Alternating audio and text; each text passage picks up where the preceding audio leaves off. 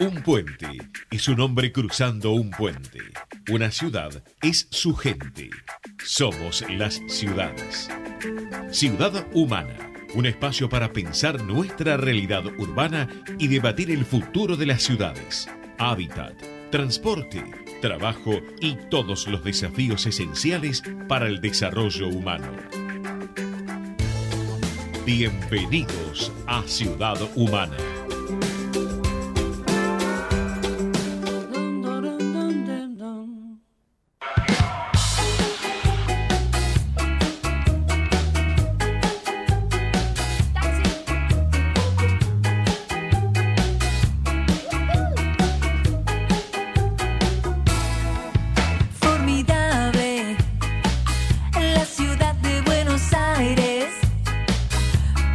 Tal? ¿Qué tal? ¿Cómo les va a todos los que nos están escuchando? Sean bienvenidos al programa Ciudad Humana en el aire de Comedios AM1220.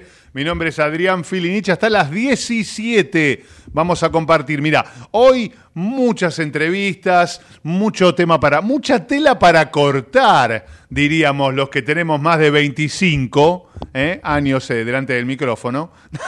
hay que aclarar, hay que aclarar cuántos años son.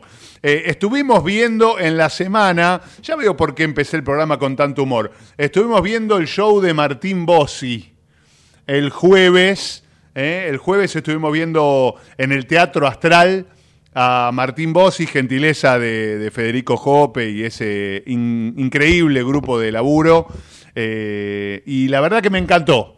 Hay muchos que lo han criticado a Bossi, porque se pelea con todos, viste, con el, uh, uh, la música y los cantantes modernos, eso que todo el mundo puede cantar, Maluma, Bad Bunny, ¿sí? todo lo que denigran a las mujeres que mueven el, mm, eh, todas sus partes para bailar, ¿no? ¿Eh? Para ser eh, políticamente correcto.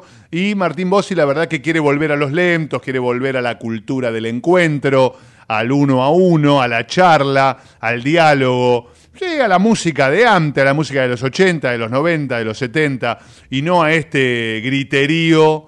A algunos le va a gustar, otros no. eh, al rap, al trap, al crack, no sé, a todo lo que él lo hace 10, 15, 50 millones de veces mejor que yo. Y la verdad que es un show para verlo. Martín Bossi, un showman, la verdad, en la calle Corrientes.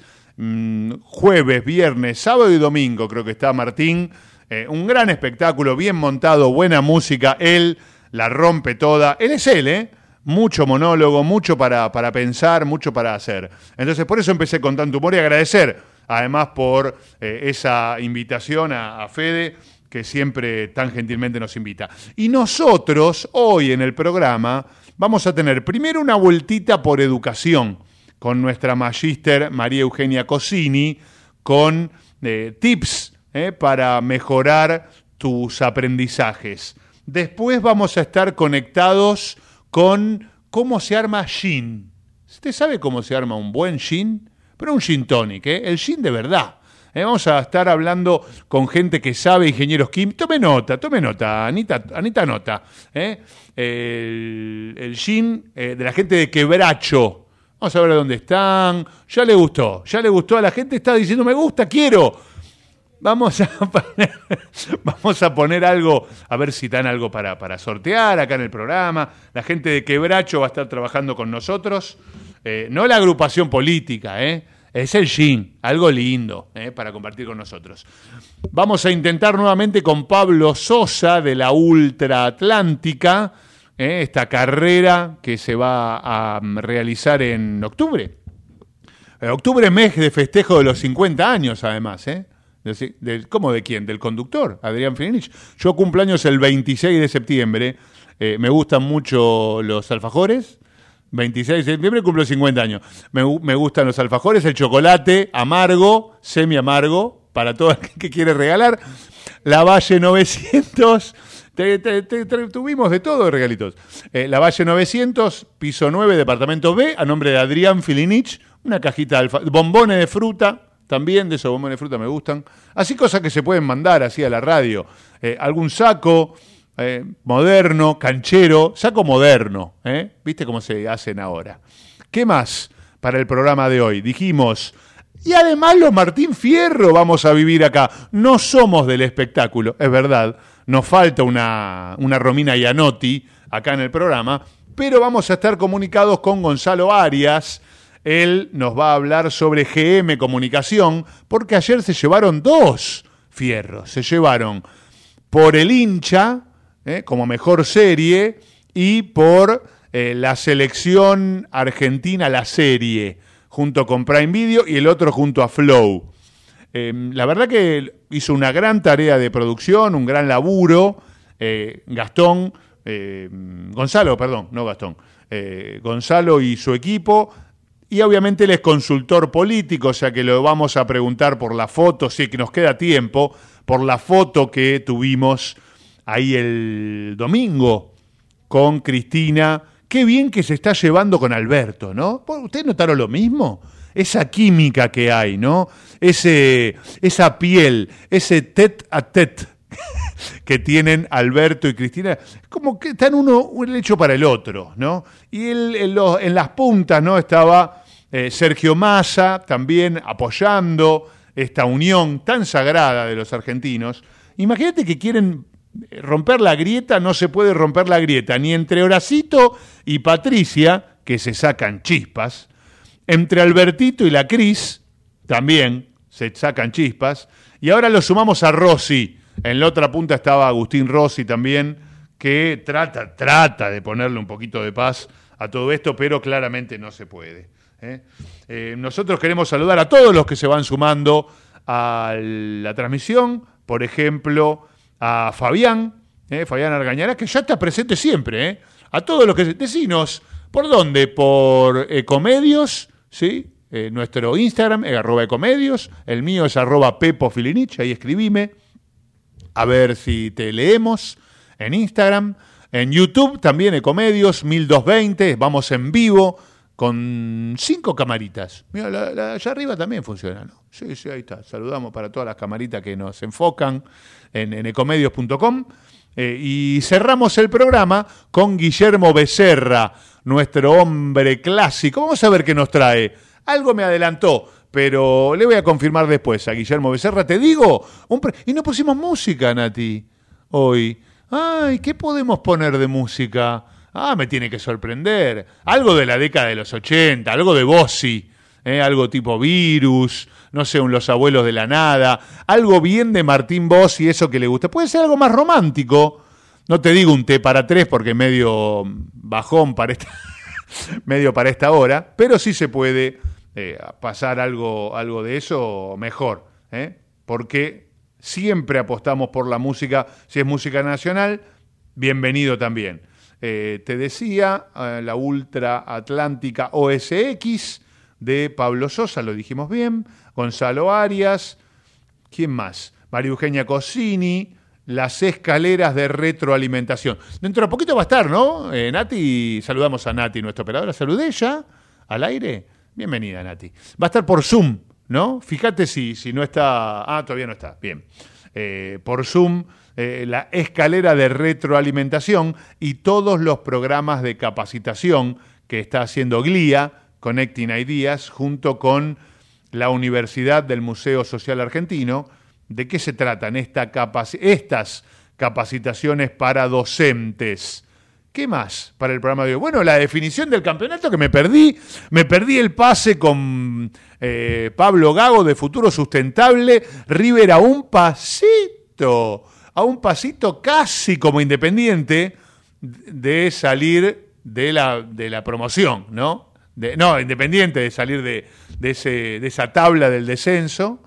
Y ahí está. Ah, ¿Cómo aparece la gente del rojo, eh? ¿Cómo se viene? ¿Cómo escuchan todo? Dice, no te escucha nadie a vos, y empiezan a escribir. Ahí está. ¿Qué tal? Eh, eh, Esteban, también que nos escribe, hincha del rojo fanático. Bueno, ¿qué pasa con talleres hoy?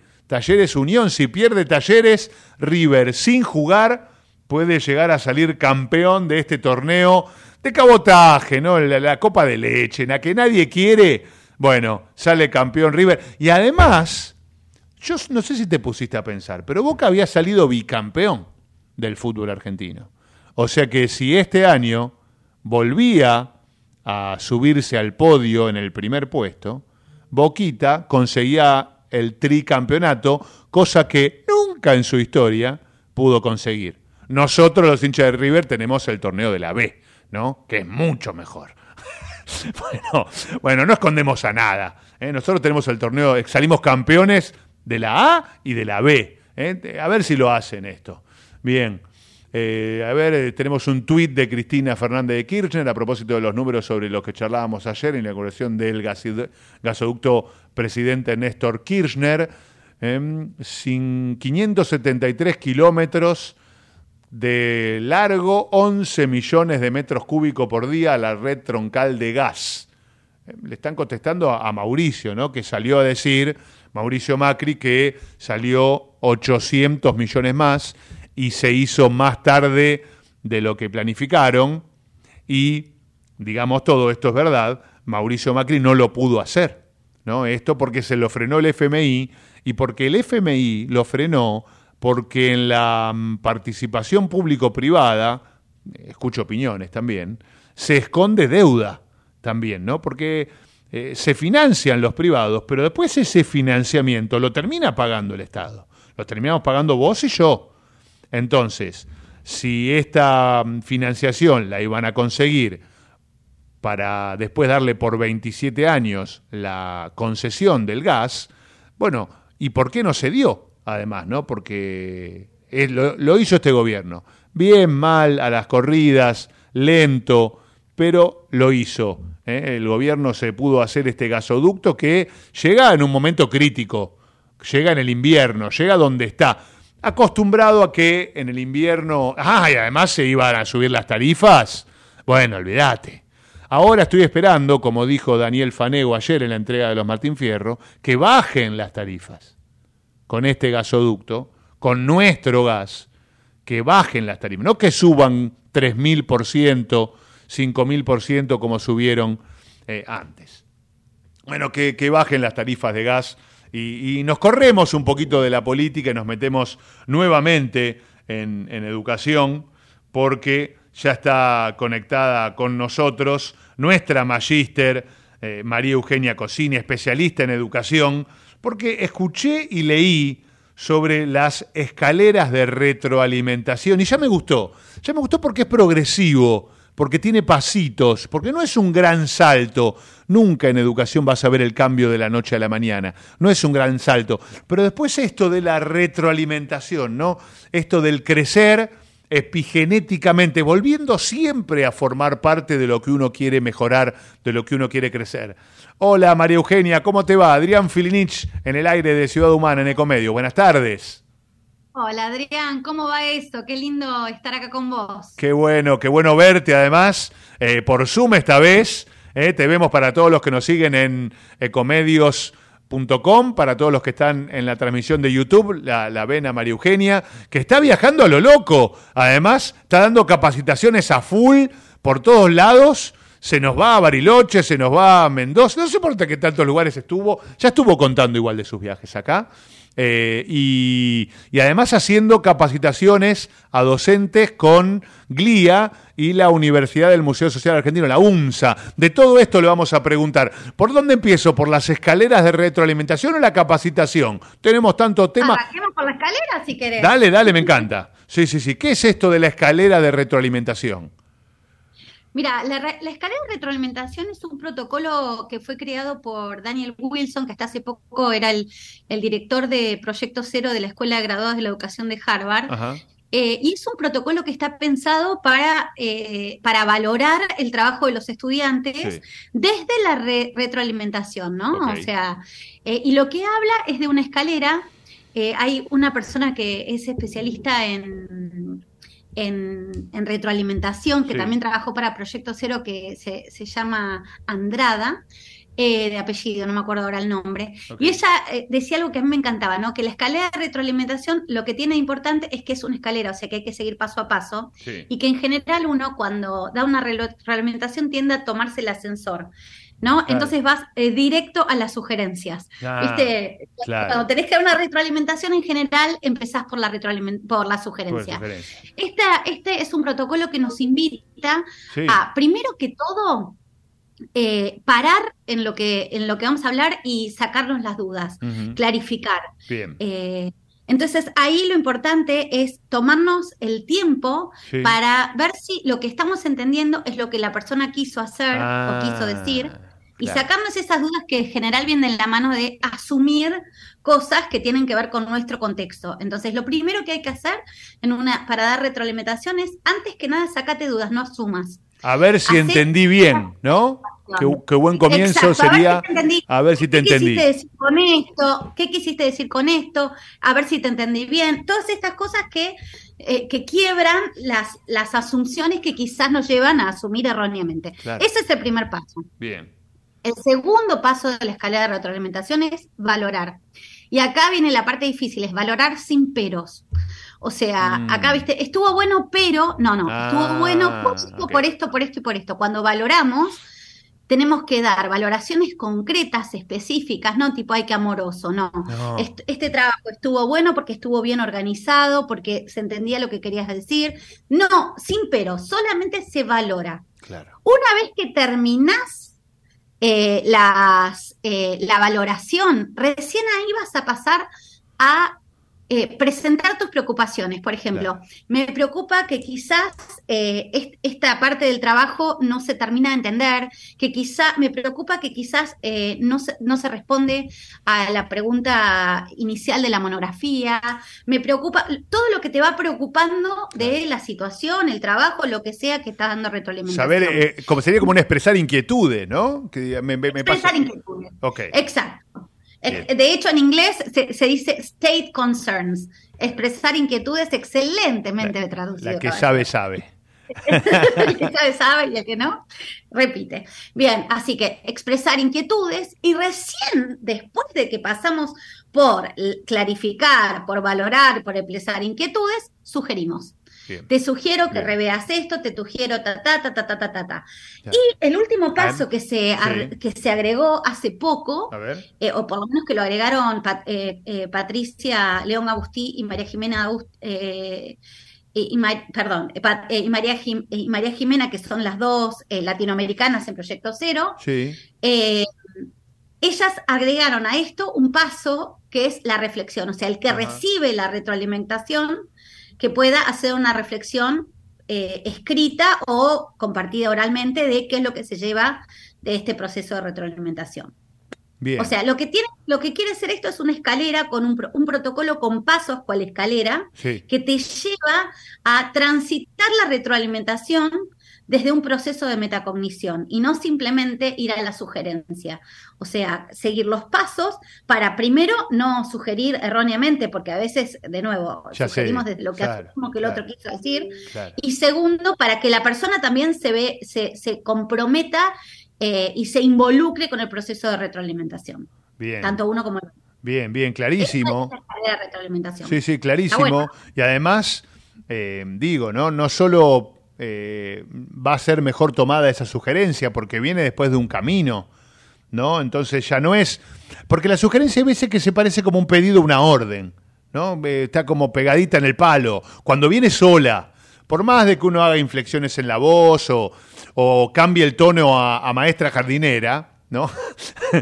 en el tono. En el- claro, si le pones el dedito y, le, y la sugerencia se transforma en una orden. Ahora, cuando recorres todo este En camino. una crítica, una Claro. sugerencia general también se toma, se toma como.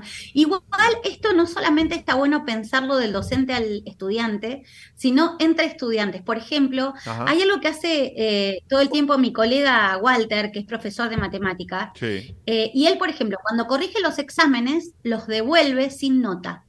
Apa. O sea, están corregidos, él tiene la nota guardada, Ah, pero no se ok, las da. ok. Les hace hacer entre dos, eh, uno mira el examen del otro, y- o sea, entre dos personas, y, y trabajan sobre la escalera de retroalimentación del examen propio, o sea, del examen del compañero, ¿no? Sí. Entonces, clarifican, valoran, eh, expresan inquietudes y sugieren. Y después de todo ese proceso, que lleva más o menos 15, 20 minutos entre que lo hacen los dos, Sí. cada uno tiene que buscar su propia nota, que en general no es muy distinta a la nota. Sí. Entonces, Y- y hay veces que-. Y hay veces que te, perdón que te interrumpe, Euge, eh, hasta parecen más duros los alumnos que la nota del docente, ¿no? como, como que Totalmente. critican más.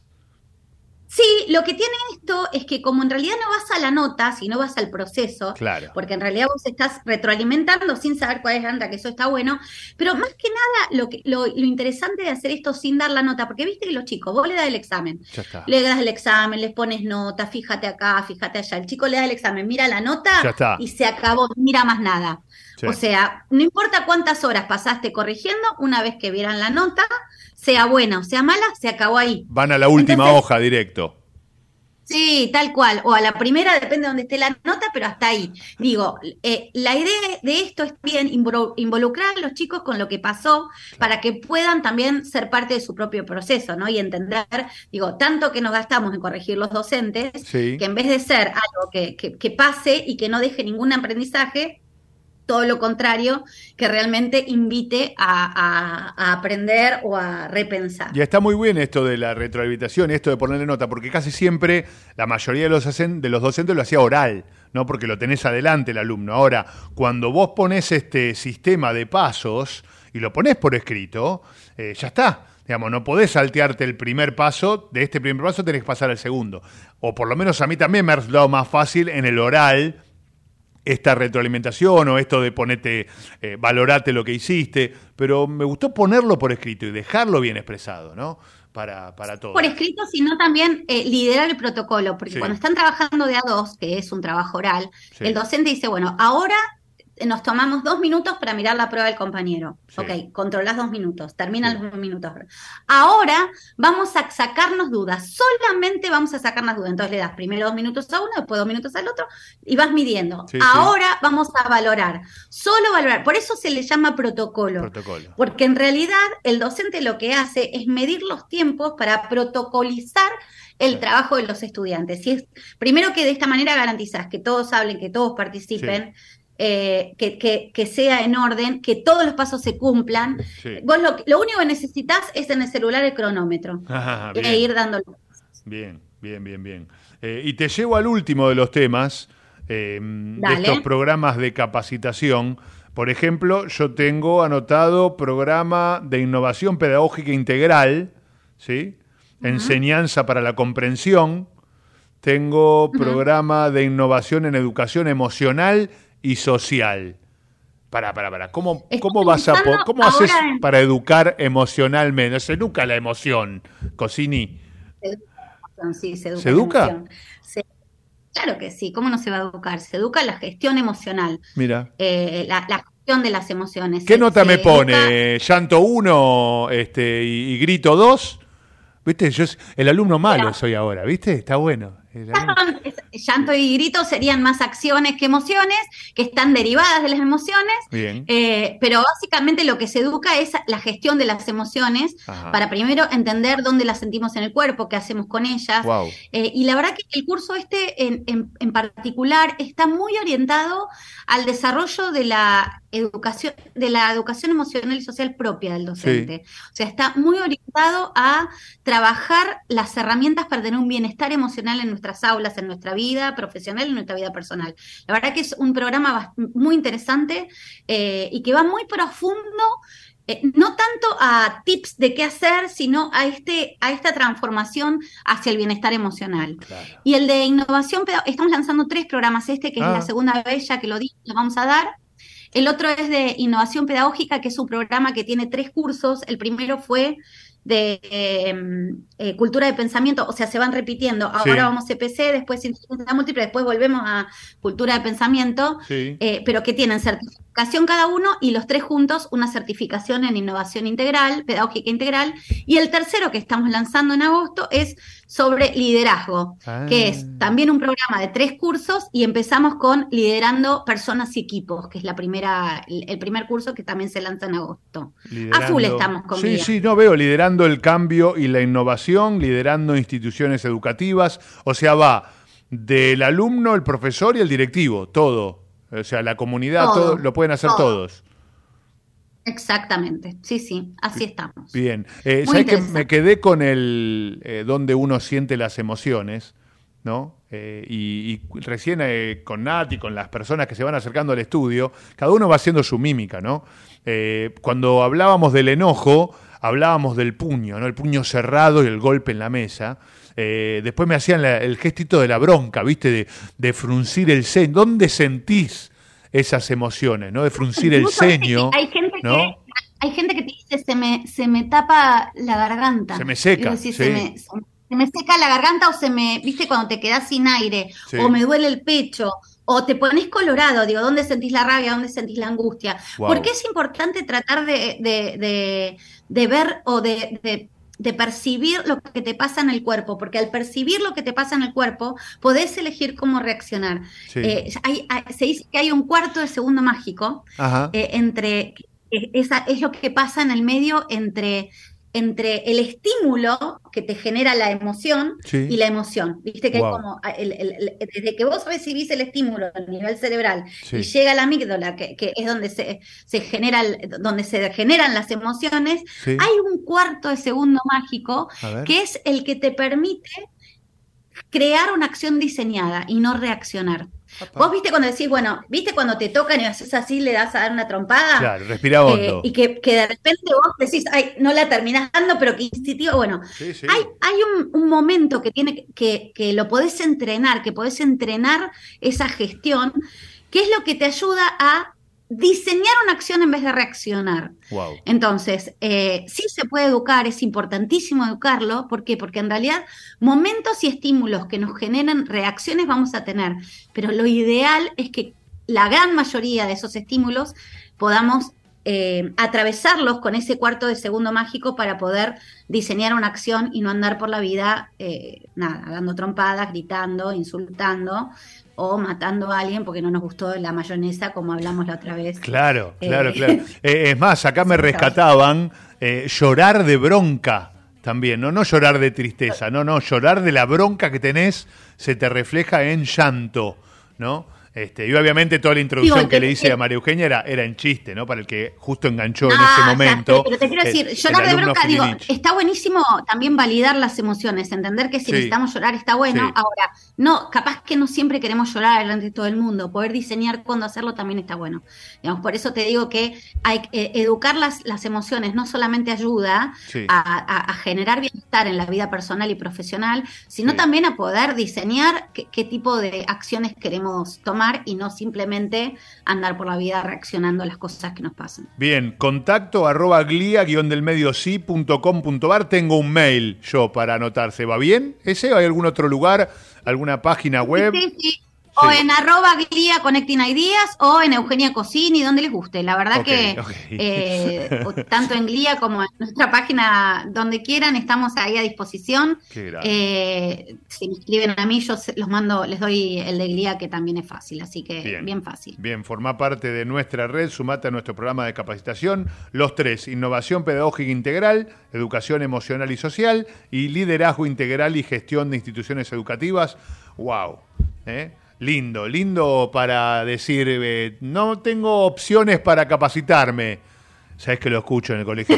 Sabes que lo escucho en el colegio municipal eso, ¿no?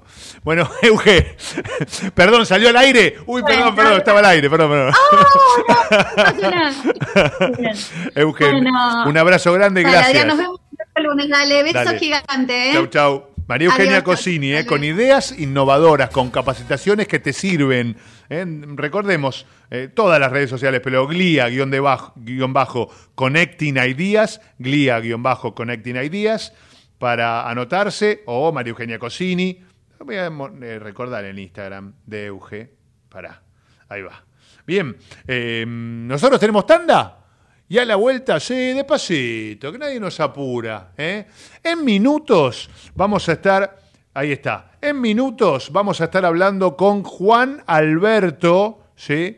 Juan Alberto es este, o Beto, como le dicen, él está con la cerve con el gin quebracho. Es una conjunción de cervezas Cicotela, ¿eh? que ganó una medalla ahora hace poco, ¿eh? con alcohol medicinal y batín, y con Juan Manuel Falibene, el hermano de Juan Alberto, que nos van a estar hablando sobre gin, gin quebracho. ¿eh? Vamos a estar hablando dentro de poquito acá en el aire de Comedios. Ahora sí, nos vamos a la tanda, a la vuelta de la tanda, muchísimo más Ciudad Humana.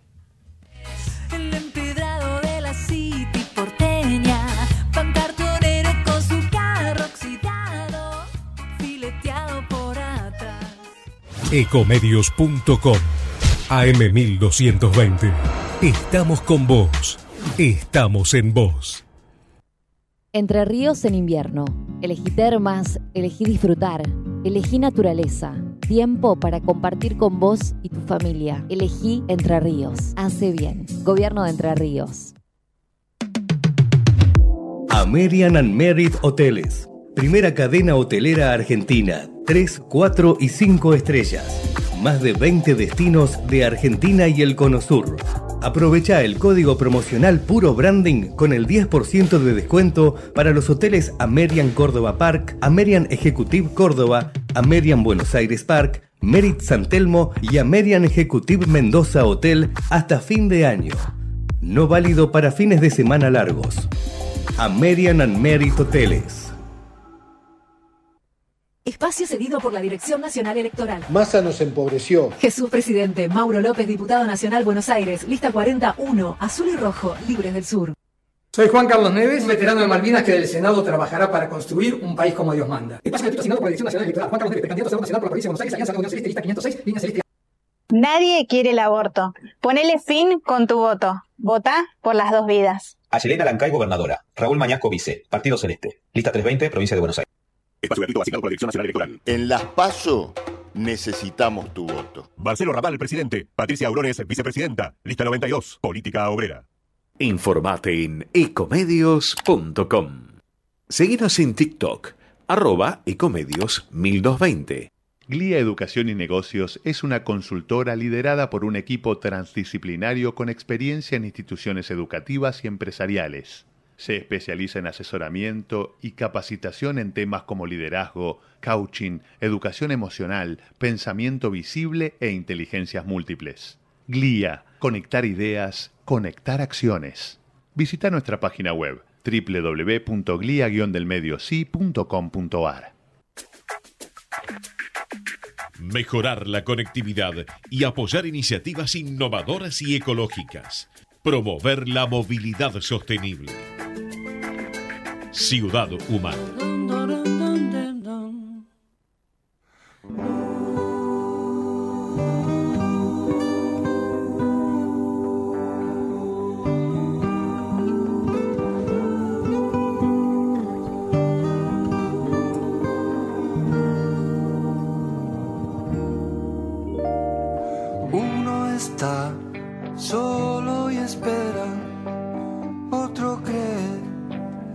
A su manera. A la música me tendría que haber dedicado, al canto. ¿eh? ¿Para qué? ¿Ahuyentamos a los oyentes? Dice usted. No, pero algún. Bien, ¿se conectó? ¿Se desconectó el invitado? No, por favor, Juan Alberto, no me hagas esto, Beto, querido. No, por favor. Bueno, eh, tenemos una nota buenísima y ahora se cayó. Eh, la música, la música también nos mueve. ¿Cómo que no? Eh, habíamos dicho al comienzo del programa de aprender sobre el Shin y nosotros junto con eh, Carlos Casese, gerente de Cunnington, tenemos este espacio para visibilizar, promocionar, conocer todas las culturas de Argentina. Y hoy estamos muy contentos porque hace bastante que queríamos tener esta nota y se nos los feriados y las, las veces que no nos pudimos comunicar, eh, estamos conectados con Juan Alberto eh, Falivene de Shin Quebracho. Eh, Juan Alberto Beto Falivene del Shin Quebracho para que nos cuente un poco de qué se trata su emprendimiento, esa historia tan rica que viene la creación de, de Quebracho. Hola Beto, querido, Adrián Filinich te saluda, buenas tardes. Hola Adrián, ¿cómo estás? Bien, bien. La verdad muy- que veo te, te veo madera para poder cantar, ¿eh? Vamos, viste Nati, que- no me dijeron que se desconectó el entrevistado.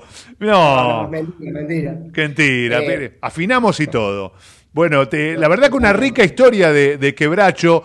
Eh, nosotros tenemos nuestra audiencia acá en Capital que nos escucha por la AM, eh, provincia también, pero, pero contar- contanos de dónde son, eh, cómo, cómo se crea esa mezcla de cerveza, de alcohol, de ingenieros químicos y cómo llegan a ese producto que yo lo probé en la Copa Argentina de Gin y la verdad que sorprendió eh, el sabor de- del gin Quebracho. Bueno, gracias. A ver, Quebracho nace de una fusión de, de dos emprendimientos del norte de Santa Fe, está- el- que está ubicado en Villa Ocampo y en Avellaneda, Sí. estamos bien en el norte, eh, junto con los chicos de Cerveza Cicotela y nosotros, eh, los Falibenes, junto con mi hermano, eh, teníamos un emprendimiento de fraccionado de alcohol medicinal, ¿no? Que Ajá. es marca Ibatín. Ahí va. La verdad que durante la pandemia empezó a surgir la idea, empezó a surgir la iniciativa, nos unió el, el proyecto de empezar a destilar gin, y la verdad que empezamos a formularlo. La formulación del producto tardó más de un año, llegamos a un producto muy bueno, balanceado, Sí. un poco alcohólico, eh, y la, que la verdad nos enorgullece, ¿no? Y, Sí. y cuando nos presentamos a la Copa, hagan de cuenta que el producto lo lanzamos en, en octubre. Wow, nuevito. Lo presentamos, o sea, tiene menos de un año el producto dando vuelta. Claro. Eh, fuimos asesorando por varios eh, especialistas, obviamente, siempre mejorando y con el objetivo de llegar a un- tener un producto de máxima calidad, ¿no? Ese es el, el- a donde queremos apuntar. Claro. Eh, nos presentamos en la Copa Sí. con la expectativa sabiendo que teníamos un buen producto, pero al ser joven, digamos, bueno, vamos a aprender de qué es lo que los jueces nos digan. Sí. Llegamos a- a- a obtener el oro al ser el mejor London Dry de Argentina, que la verdad que estamos muy orgullosos, y, pero siempre pensando en cómo lo podemos mejorar. Es más, estamos con las notas de todos los jueces, revisando lo que nos pusieron y dijeron, bueno, a ver, de- deberíamos poder ajustar un poquito más para que el producto siga mejorando en su calidad, ¿no? Ese es como, eh, ese es nuestro horizonte. No, pero empe- sí, escúchame, si empezamos con un oro, ¿no? Ahora que ese es el horizonte, ok, pero el cielo está cerca, ¿eh? Te digo, está buenísimo empezar así. No, totalmente. Y no solo el oro en el London Dry, sacamos una plata en el Pink, que es otra de las variantes que tenemos. Ah, esa O no la tenía. ¿Cómo es? ¿Cómo es? eh, para la Copa presentamos tres tipos de gin. Sí. Uno que es eh, el London Dry, después Sí. un gin de autor Gin de Pink, frutilla de hibiscus, que ese sacamos un- una medalla de plata. Y después presentamos otro que es eh, un añejado con chip de quebracho directamente. Ah, que son las tres variedades que, que fuimos presentando. Eh, bueno, que sacamos plata y oro en, en el London Dry y en el Pink. mirá, mirá, eh, la verdad que la mezcla de la que frutilla, Lo quiero probar. la mezcla de la frutilla con el hibiscus es prometedora, ¿no? Porque son dos eh, botánicos, ¿se le llama? Ah, Cuando hablamos de eso. Exactamente, sí, se lo llama botánicos. Se lo llama es una mezcla bastante prometedora, muy rica, muy, muy, con mucha presencia, claro. Y además, digamos todo, Juan Manuel, tu hermano, es ingeniero químico, entonces hay una capacitación, una formación, una dedicación a esto, no, no son principiantes.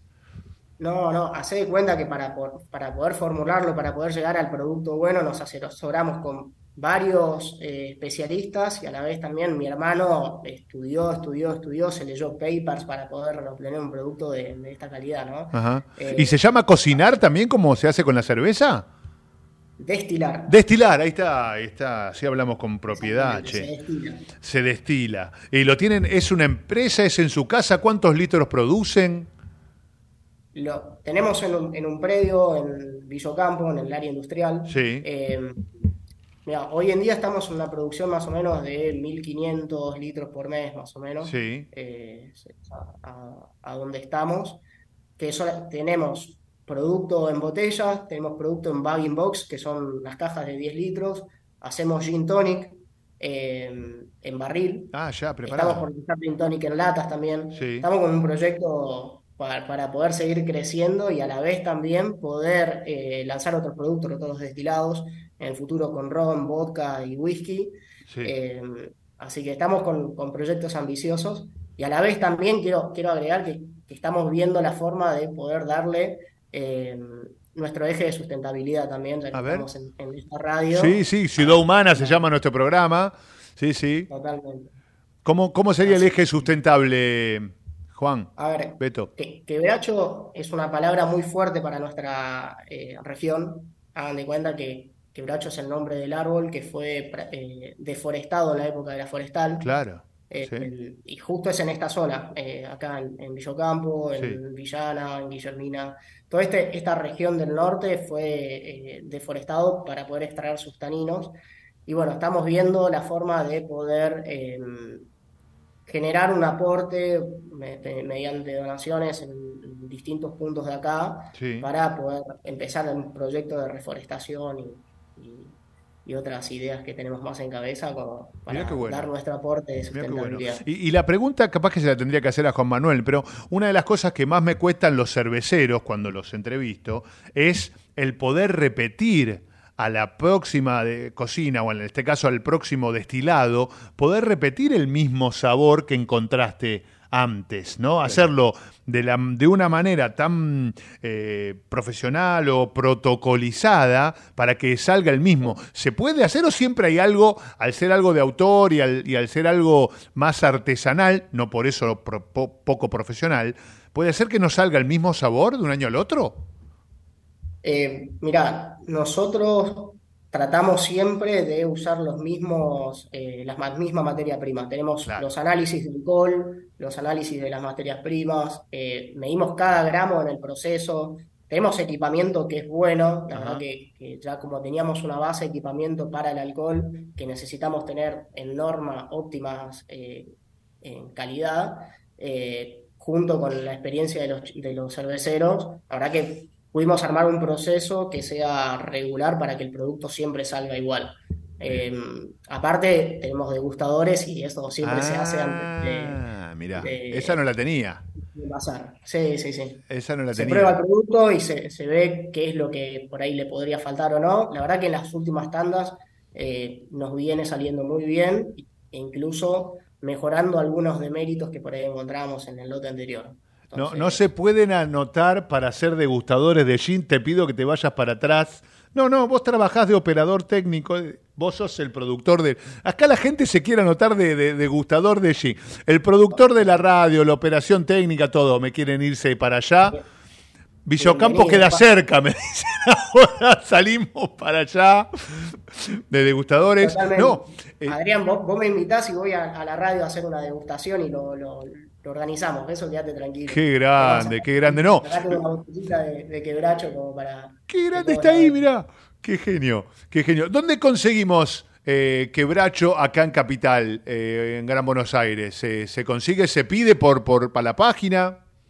Se, se pide por Instagram directamente Ajá. eh, y ahí lo, lo comunicamos y lo mandamos. Hoy en día estamos desarrollando eh, algunos eh, distribuidores en, Sí. en Capital, todavía no cerramos. En Sí. Lanús tenemos. Sí. eh, así que también, si hay algún distribuidor que está escuchando la radio y quiere Sí que tengo. nosotros, Sí, sí, sí. estamos queriendo ah, entrar grande en Buenos Aires. Así que Sí, sí, sí, sí. Mirá, justamente hace un mes o dos hablábamos con la gente de Birring, que es un club de cervezas, que son distribuidores también. Empezaron a hacer lo mismo con eh, soda en botellita de lata. ¿no? Lata con soda y empezaron a distribuir y empezaron a ver la beta. Esto de empezar a distribuir. eh, bueno, ahora tenés el pergamino de tener el oro en la copa, ¿no? Pero sí, los voy a poner en contacto. Total, yo celebro que hagan estas cosas con las ganas que pones, con esa sonrisa que pone además en el, en el Zoom. Y decir, te voy a contactar y ustedes arreglen, yo no tengo comisión de nada, son todos amigos. eh, y, y- y llevarlo a Argentina. ¿Cuánto tengo que pedir para que vengan acá a Capital? Qué buena pregunta, Horacio. Este, nos, no- nos hace mensajito. Sí. con, una caja te llega. ¿De cuánto es la caja? Caja de Eh, 6. botellas. Sí, sí, sí. Caja de 6 ya te llega. Bien. Caja de Y te 6. llega al otro día. Desarrollamos una buena eh, cadena de logística como para que si lo mandamos hoy a Capital te llegue en menos de dos días. Así que Bien, bien, bien. Y eh, vuelvo a las preguntas técnicas que me había hecho yo, eh, principalmente otra vez, porque entrevisté más gente del lado de la cerveza, tienen así como el tema del agua. como problemático. O cuando lo solucionan, como el caso de Mar del Plata, con las grandes cerveceras Heller, Antares y, y otras. Eh, eh, ¿Cuál sería el, el- el- el tip? Si es el agua, también, ¿no? Eh, ¿Algún botánico en especial? ¿El enebro? Cu- ¿Cuál sería el tip del gin, Beto? Bueno, mira. el- Hay varios, es- capaz. es- hay varios. Ok. Yo creo que el- uno de los principales es el alcohol y el enebro. Son como Ah. las, la- las dos botánicas. eh, en realidad, el general de los botánicos, uno, si logras un producto, poder repetirlo, que sea el mismo producto, pero la clave en que sea rico, sea eh, tomable o no, está en el alcohol y en el enebro, ¿no? Son como las, las dos patas de, más importantes del gin. ¿Qué- Después qué- el balance entre sí. los botánicos es parte del destilador, del secreto formulador. Obvio, obvio. Y ustedes al, al haber tenido esa experiencia como productores de alcohol previo, ya tienen como un camino recorrido, ¿no? Totalmente, ese, ese fue el, el mayor beneficio para poder lograr un producto en, en corto, en un corto plazo. Claro, porque si el Eh, tip más importante, eh, ¿cuándo era que estábamos hablando con una gente moreno y parece que, claro, sacaban el agua de la napa y tenían que... Creo que era de hormiga negra que habíamos entrevistado. Eh, Sí. Creo, ¿eh? Eh, Maxi. Bueno, ya voy a buscarlo después, le, le digo para nuestros oyentes en el próximo bloque. Y nos contaba eso, ¿no? Que el tratamiento que le tenían que hacer eh, al agua tardaba mucho tiempo en conseguir. Una vez que consiguieron ese tip, bueno, fíjate lo que soy hormiga negra, ¿no? Como ha crecido, por lo menos acá en Capital. Eh, una vez que consiguieron ese tip, hicieron un clic y empezaron a crecer eh, exponencialmente. Y ustedes lo tienen con el alcohol. ¿Y el enebro dónde se consigue? ¿Qué, qué planta es el enebro? Má- más que googlearla, ¿cómo, cómo lo conseguimos? El, el enebro es un arbusto, Sí. eh, crece en zonas frías. Ajá. Generalmente está en el hemisferio norte, si no en la Patagonia. Eh, hay plantaciones de enebro. Es- son bayas, son frutos rojos parecidos, te diría, muy parecido al arándano. Sí. eh, que es sabroso también. Y la madera, me- me- volví a leer lo que me pusiste, lo que dijiste antes. Además de ser locutor, soy periodista, no puedo dejar de escribir. Y hablaste de un gin añejado con quebracho, o sea, un gin con madera. O se lo pone al gin como si fuera un vino y se lo, se lo pone en un cuenco que, que va añejándose ahí.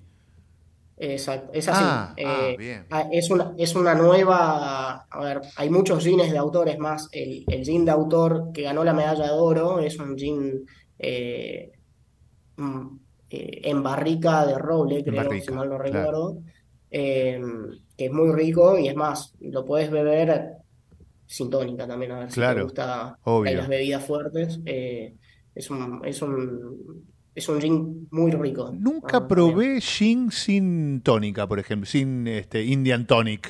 Nosotros tenemos nuestra marca, viste que tenemos el corazoncito ya puesto de, de Cunnington, pero nunca, pro- nunca probé, no, y agradecemos a la gente de Cunnington que nos permite hacer estas cosas, eh, de, de- de tenerlo de, de entrevistado a, al Beto, que, no- que nos da estos consejos, estos tips. Se guardó igual los del alcohol, ¿no? Vos, viste, se guardó, se dijo, "Mm, hasta acá llego, qué genio que es. qué genio que es. Bueno, o sea que se Después viene. nos juntamos y te cuento si, si querés saberlo. No, y bueno, eh, de, de alcohol eh, conozco algo, pero, pero no, toco de oído, toco de oído. Ya basta de meterme te- otra profesión, ¿no? Soy profe de inglés, eh, locutor, periodista y productor de gin. No, basta, todo el mundo me... Es un trabajo. Me pasó eh, no sé si fue con Beto o con alguno de la Copa de Gin, yo llegué a las 6 de la tarde más o menos al evento, claro, y empecé a trabajar, a recorrer los 11, 12, 20 stands que había, y en cada stand me daban de tomar, no, pero no podés dejar de tomar el gin quebracho. No, pero no podés dejar de tomar la cerveza, tal. No, pero no, no, no es un local para, para hacer tragos, pero acá tengo al ingeniero que te va a preparar. Claro, yo iba por el quinto stand, eran las 7 de la tarde, y digo, Carlos, al gerente, me voy a sentar un cachito porque por más poquito que sea, vengo laburando y tengo que llegar hasta las 9 porque van a dar los premios. O sea que la pasé bien. Te digo la verdad, han entrado muy bien en mi vida los gin. Re- recuerdo, recuerdo que te dije, te preparo un vaso grande y me dijiste, no, por favor, algo chiquito porque tengo que... Eh, me acuerdo, Claro. me acuerdo patente. Me estaban matando, no, de la alegría, de la alegría. Bueno, entonces, a futuro, proyecto sustentable, a futuro hacer este gin tonic ya em- embotellado para tomar, eh, porque tiene una medida estándar que... ¿Cuánto es de gin? ¿Cuánto es de tónica? ¿25, 75? Son, a ver, para una copa... Sí, bueno, pero así, así me 600 hace la... eh, va- va- va- vamos con, con todo el proceso. El copón, que normalmente tiene 600 mililitros, Ok.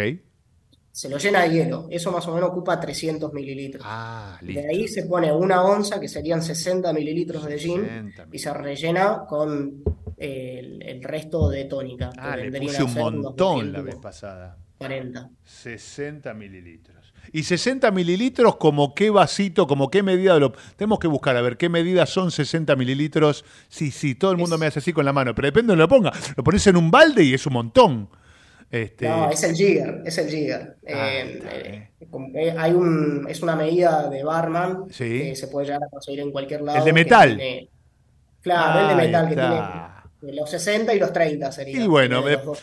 Después de la décima octava botella de gin me voy a tener que comprar el Gigar. ¿eh? Ah, ¿estamos al aire todavía? Uy, perdón, perdón. Porque esto es buenísimo. Bueno, eh, entonces, eh, página web no, Instagram tienen ustedes, ¿no? Para que lo tenía abierto por acá. Quebracho Gin es, ¿no? Exactamente. Tenemos Instagram, que por ahí pueden comunicarse. Eh, próximamente vamos a tener página web también. Estamos, estamos terminando de desarrollarla este mes. Bien. Eh, eh, y el e-commerce también. Así Y el e-commerce. Y yo eh, doy al- em, por privado el teléfono de la gente de Birring, de distribución acá, a ver si les sirve. eh, que son amigos, o sea que si no lo hacen te va a decir, no, mira, no lo hago eso. este, y bueno, y nos damos una mano entre todos. Qué lindo que está el Instagram de, del Gin Quebracho. Muy bueno, muy bueno. Invitamos a la gente a que se sume. eh, Quebracho Gin. ¿sí? Y 10 botánico tiene, Nati. Nos dijo uno. Faltan nueve. No, no, no, no, no. Beto la no, tiene pero clarísima. Te lo puedo, puedo describir a los 10 si querés. Ah, No, por no- favor. Que lo googleen, Beto. Que lo Que lo, que lo googlee la gente. No le hagamos la vida tan fácil. Si no, se empiezan a destilar este, el alambique veloz. ¿Eh? No, no, no, esto no es así. Escúchame, son profesionales, le vamos a dar la receta a nosotros. Eh, Beto, bueno, un gusto. Sí, bueno, quedemos cuando se vengan para, para Buenos Aires o, o el, el programa acá a disposición de ustedes. Eh, ese día quiero que esté la gente de Cunnington también, con Carlos Casese y, y los gerentes de la, de la empresa, así eh, se conocen ¿eh? y haces. ah, ese teléfono también te lo puedo pasar. Este, para que para que los tengan. Claro, te viene bien, capaz que, viste, va, va y viene, este, toda gente laburante que, que la hace de abajo, quieren que sea la tónica de Cunnington, quieren que sea como la coca del Fernet. ¿Eh? Que se haga con Indian Tonic de Cunnington, ese es el objetivo de, de la empresa, a nosotros nos, nos viene muy bien. ¿Quién sabe? ¿Quién, sa- quién sabe si no el gin tonic que larguemos en, en lata no venga o en barril usemos Cunnington, ¿no? Solo aplausos. Vamos a hacer esta sociedad, me encanta. Solo aplauso para la idea de Beto. Qué grande. Bueno, te mando un abrazo grande y los dejo en contacto a todos ustedes y después me cuentan cómo le fue. ¿eh? Vale, muchas Dale. gracias, Adrián. Gracias, gracias. Eh, ahí el Beto, qué grande. ¿Cuántas ideas hemos tenido eh, para sacar? Y sí, hay que juntar a la gente. A los amigos hay que presentarle amigos. eh. Eh, además, familia. Familia de Psicotela, eh, lo- unos amigos ahí de Avellaneda, en Santa Fe, y la gente de Ibatim, ahí en Villocampo, también en Santa Fe, los hermanos Falibene, Juan Manuel y Juan Alberto, el Beto, se pusieron esta empresa de Gin Quebracho y ganaron el oro, el London Dry de Quebracho, para que lo tengo anotado acá, el mejor London Dry de la Copa Argentina de Gin. ¿Sí? ¿Eh? Sí, son ellos. Y ganaron- el número uno estuvo acá en el programa. Y después eh, los eh, de autor, como por ejemplo el Gin Pink, con frutilla y hibiscus. Recomiendo a, los que están armándose rosas, hibiscus y pimienta negra. ¿eh? Los que están armando así eh, de a poquitito su, botánico, que, que vayas con eso. Y quiero probar, que no lo hice, creo que no lo hice, capaz que me lo dio y me lo olvidé, el añejado con quebracho. ¿eh? Ese también lo quiero, lo quiero probar. Pero viste que cada uno es un sabor diferente, entonces tenés que esperar, probarlo, o probarlo otro día, porque si no a mí se me mezclan. O tomar muy poquito, y como hacíamos cuando íbamos a Mendoza, eh, tomar un poquito de, mm, de café o un pedacito de queso, entonces te saca el aroma de los demás y podés seguir degustando. Y tomar poco. Y si manejás, no tomes. Y si manejás, no tomes, como hice yo, que me volví en el 42 en el colectivo de ahí. Sí, sí, porque imagínate que si a las 6 de la tarde empezamos y se acordaba el Beto, se acordaba Beto de que le dije, por favor, un vaso chiquito porque tengo que seguir trabajando.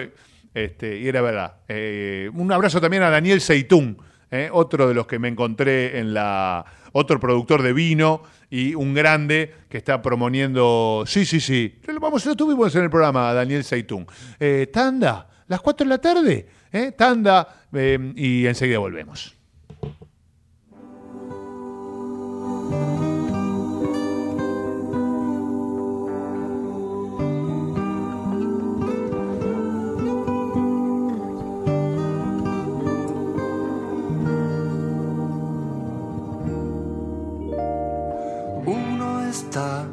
Solo y espera, otro cree a su manera, otro ciego en su locura y otro que no vive dura. La ciudad los ama y que Desde Buenos Aires, transmite LRI 224, AM 1220, Ecomedios. Hoy podemos decir orgullosos que en Vicente López tenemos las escuelas municipales más modernas y tecnológicas de Argentina. No para ganarle a nadie, para que ganen los chicos. Vivamos Vicente López. Entre ríos en invierno. Elegí termas, elegí disfrutar, elegí naturaleza, tiempo para compartir con vos y tu familia. Elegí Entre Ríos. Hace bien. Gobierno de Entre Ríos. ¿Sabías que para producir una tonelada de papel se talan 15 árboles? AISA te invita a sumarte a EcoAISA, un programa que busca conseguir un impacto positivo en el medio ambiente reduciendo el consumo de papel y que además recompensa tus interacciones digitales con descuentos y beneficios. Participar es muy fácil. Adherite al servicio de factura digital a través de la oficina virtual desde la página web o la app de AISA y comenzá a disfrutar de múltiples beneficios en supermercados, farmacias, entretenimientos, indumentaria y muchas cosas más. Si además te adherís a débito automático y te descargas la app, accedes a más beneficios especiales. Ingresá a www.aisa.com.ar barra eco-aisa y forma parte. Espacio cedido por la Dirección Nacional Electoral. Vamos con la izquierda que se planta. En la quinta sección, Sonia Magazzini y Walter Raúl Orojo, diputados, Frente de Izquierda Unidad, lista 136. Espacio asignado por la Dirección Nacional Electoral. Frente Patriota Federal, lista 95A, Primero la Patria, César Biondini presidente, Mariela Bendaño vice, Nacionalismo o más de lo mismo. Espacio cedido por la Dirección Nacional Electoral. ¿Cómo alguien que trabaja 8 o 10 horas por día no llega a fin de mes? No puede proyectar nada. Esto no da para más. No podemos perder más tiempo. Es hora de levantarse. Rocío Soledad Giacone, precandidata a senadora nacional por la provincia de Buenos Aires. Hacemos por nuestro país. Lista 505F. Espacio seguido por la Dirección Nacional Electoral. Hola, soy Diego Santilli. La provincia necesita manos que laburen en serio para salir adelante. Porque con todas las manos de los que queremos lo mismo, somos mucho más fuertes. Y no hay papa caliente que entre todos no podamos agarrar. Diego Santilli, precandidato a gobernador por la provincia de Buenos Aires. Lista 132.5. Juntos por el cambio. Informate en ecomedios.com. Seguinos en Twitter, arroba ecomedios 1220. Un país donde se tomen políticas a favor de fortalecer la resiliencia para reducir el riesgo y el impacto de los desastres. Que se tomen medidas para hacer frente al cambio climático. Continuamos en Ciudad Humana.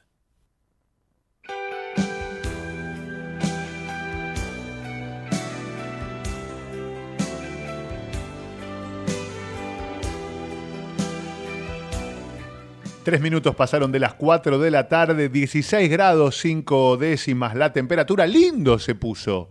Te digo, no parece invierno. ¿eh? Parece así como un 10 de julio. bueno, más, es buenísimo, es buenísimo. Borges, dígame la verdad, Álvarez. Eh, qué lindo que está saliendo el programa. Si te gustó, acordate los lunes de 15 a 17 somos Ciudad Humana, estemos al aire, estamos al aire en Ecomedios, AM1220 y también por eh, Instagram, arroba Ecomedios, Ecomedios Live. También estamos por YouTube, en el canal de Ecomedios, en Facebook, en Ecomedios Live, también para todos los que se quieren sumar eh, a las diferentes transmisiones, obviamente en nuestro, nuestra página web ecomedios.com, para todo el país. ¿Eh? como nos escriben, ¿eh? como Horacio que nos dijo esto de, del Enebro, ¿eh? como Fabián, que está desde uno de los primeros programas, ya se enganchó con nosotros, siempre está puesto Ciudad Humana. Bueno, María José Rutilo también, que está a punto de ser mamá, que le falta poquito. Y, y, bueno, llegará Mora, Georgina John Ferry, también que está trabajando a full en un encuentro con creo que está Sebastián Nuspiller y Horacio Rodríguez Larreta. Ella está trabajando ahí, o sea que le mandamos un abrazo enorme a ella, haciendo contactos periodísticos también. Eh, ¿Quién más ha saludado? Eh, bueno, nosotros saludamos ya al comienzo del programa a, Federico Jope, que nos ha invitado eh, gentilmente a ver a, Martín Bossi el jueves. O sea que todos los saluditos dados, ya está con nosotros Pablo Sosa, él es organizador de la Ultra Atlántica. ¿eh? Este, la verdad, estos 100 kilómetros junto al Atlántico, domingo 15 de octubre, Villa Gesell, 100 kilómetros, 70 kilómetros creo que es otro, pero los más chiquitos, los de 700 metros que podía correr yo, no están más. Eran de Pablo, está escuchando. Hola Pablo, querido, ¿cómo estás? ¿Cómo estás? Bien, muy bien. Yo voy de locutor, yo voy de locutor y conductor, ya está, ya está. voy, corriendo. Igual son, muchas horas, ¿eh? Son muchas horas, ¿verdad? voy de, corriendo al auto a tomar calor y vuelvo a conducir. Este, bueno, primero felicitaciones, ¿no? Un nuevo año con esta super carrera que, siempre eh, hace crecer, que siempre viene con innovación que, suma, que suma gente, que es sustentable. Eh, bueno, pero eh, aclararle a la gente que empieza hoy a escuchar el programa y que no sabe de la Ultra Atlántica, ¿de qué se trata? Bueno, Adrián, muchas gracias. Atlántica es la única prueba de ultradistancia que se corre punto a punto, o sea, largamos en un lugar y llegamos en otro, y son 100 kilómetros junto al mar, de los cuales 70 kilómetros son por la playa, desde Mar Chiquita hasta que llegas al muelle de Villa Gesell. O sea, la carrera tiene dos distancias solamente este año. Eso es importante aclarar. Todos los, esta es la séptima edición y todos los años siempre tuvimos otras distancias menores para ampliar la participación de los corredores. Este año decidimos que ha sido tan y eh, tan fuerte el crecimiento estos últimos años de la de, de, las pruebas que hay de maratones, de carreras de aventura, de 10, 21, maratón de 40 kilómetros, 30 kilómetros por todos lados, que decidimos enfocarnos solamente en lo que nos distingue, que es la ultradistancia, o sea, aquello que es mayor a 42, 192 metros, lo que es mayor a un maratón se lo denomina ultramaratón. Entonces, este año solamente vamos, tenemos cupo y corredores de 100 kilómetros y de 70 kilómetros. Decidimos de no descartar, sino no, realizar las carreras cortas, porque creemos que los corredores tienen un montón de, de alternativas eh, para poder elegir pero no hay ninguna carrera que ofrezca las distancias ultra, así que nos concentramos en eso que nos distingue y la verdad que estamos muy entusiasmados, igual que los corredores, porque sienten que, que empoderamos mucho al corredor de, ultradistancia, por supuesto. Claro, claro, acá está www.atlanticaultra.com.ar en un Exacto. en un formato, sí, sí. Está bien además, eh, formás tu, tu propio nicho, la gente valora eso, la gente que se queda se queda porque eh, hay una organización preparada, Eh, hay, hay, Sí. hay, hay, hay puestos de atención, hay pedidos también para la gente que, que se suma, que tiene que tener su propio equipo, su, su- sus eh, requerimientos técnicos, ¿no, Pablo? Básica, sí, básicamente eh, nos concentramos, nosotros empezamos hace muchos años con, con la Sí, la séptima es esta, ¿no? La séptima. Esta es la séptima, pero hace 23 veranos consecutivos que corremos por lo, por arriba de los médanos en Pinamar, o Ah, sea, ok, Maratón ok, del me- Desierto. Me estaba faltando me- me estaba faltando datos entonces. No, no, bueno, nuestra organización eh, Maratón del Desierto en el año 2001 invitó al mercado a correr por arriba de los médanos. Me acuerdo que nos decían, no, no, no, por ahí no se corre, se anda en moto. Le digo, vos vas a ver que en 10 años toda la gente va a estar corriendo donde hoy no se corre. Claro, y es realmente lo que pasó. Entonces, eh, proponer algo distinto, animarse a, a ser los únicos que lo hacemos, es realmente lo que nos motiva y creemos que eh, concentrarnos en un mercado que no tiene gran oferta, hay 20 carreras de aventura por mes y hay 8 carreras de ultradistancia en todo el año.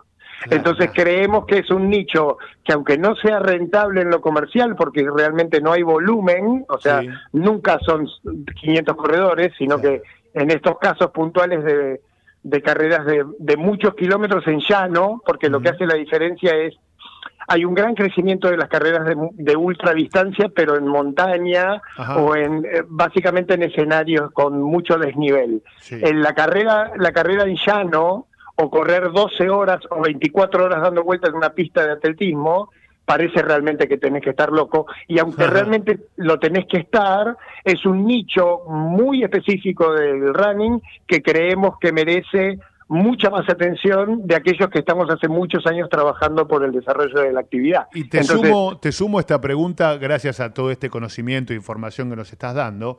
Eh, ¿cómo, cómo analizás este crecimiento del running? ¿Qué cosas tiene de positivas? ¿Qué cosas tiene de negativas? Con, con una persona Mira, con tanta experiencia como vos, Pablo. Mira, siempre, definitivamente la actividad física siempre es positiva. Siempre positivo, la, la sociabilización también. Bien. Y realmente lo que creo es que en estos últimos 15 años hubo una revolución, especialmente, eh, me animo a decir lo que la mujer ha sido una gran revolución dentro de lo que es la actividad, porque eh, pega mucho en, el super- en la superación. Y una mujer de 35, 40 años que nunca hizo nada, de repente se encuentra sana, joven y empieza a descubrir que tiene, si no sufre un gran sobrepeso, rápidamente la evolución del running hace que, que te empieces a sentir mucho mejor. Y también lo que ha sido muy fuerte es el gran crecimiento de los running teams o de los grupos de corredores, porque finalmente la sociabilización es lo que pertenecer es lo que uno quiere. El grupo, ¿no? Entonces, el grupo. Entonces vos decís, che, vamos a correr, voy a correr con mi amiga a la plaza, con un profesor, empiezo, porque nunca hice nada, y el primer día empezás, y a los dos meses te das cuenta de que hace ocho semanas que estás yendo tres veces por semana, que conseguiste un grupo, que estás corriendo lo que no corrías, y lo que trajo la aventura, o sea, saliendo de lo que es un atletismo en pista, o saliendo de lo que son las históricas carreras en la calle, Sí. la carrera de aventura lo que trajo fue que la meta es llegar. No Claro. importa si corres rápido, si sos atlético o si eh, o si tenés. Entonces, Llegué. hoy en, un- en una carrera de aventura, el ganador con tres horas y media llega con los brazos arriba y el último o la última llega con los brazos arriba con nueve horas. Y Pero capaz, realidad- que, y capaz que superó su tiempo. pero definitivamente, Claro. y se superó a sí mismo. Ese boom es lo que hace de que la gran tendencia hacia la salud, que obviamente trae nuestra generación ya y los chicos más jóvenes lo traen.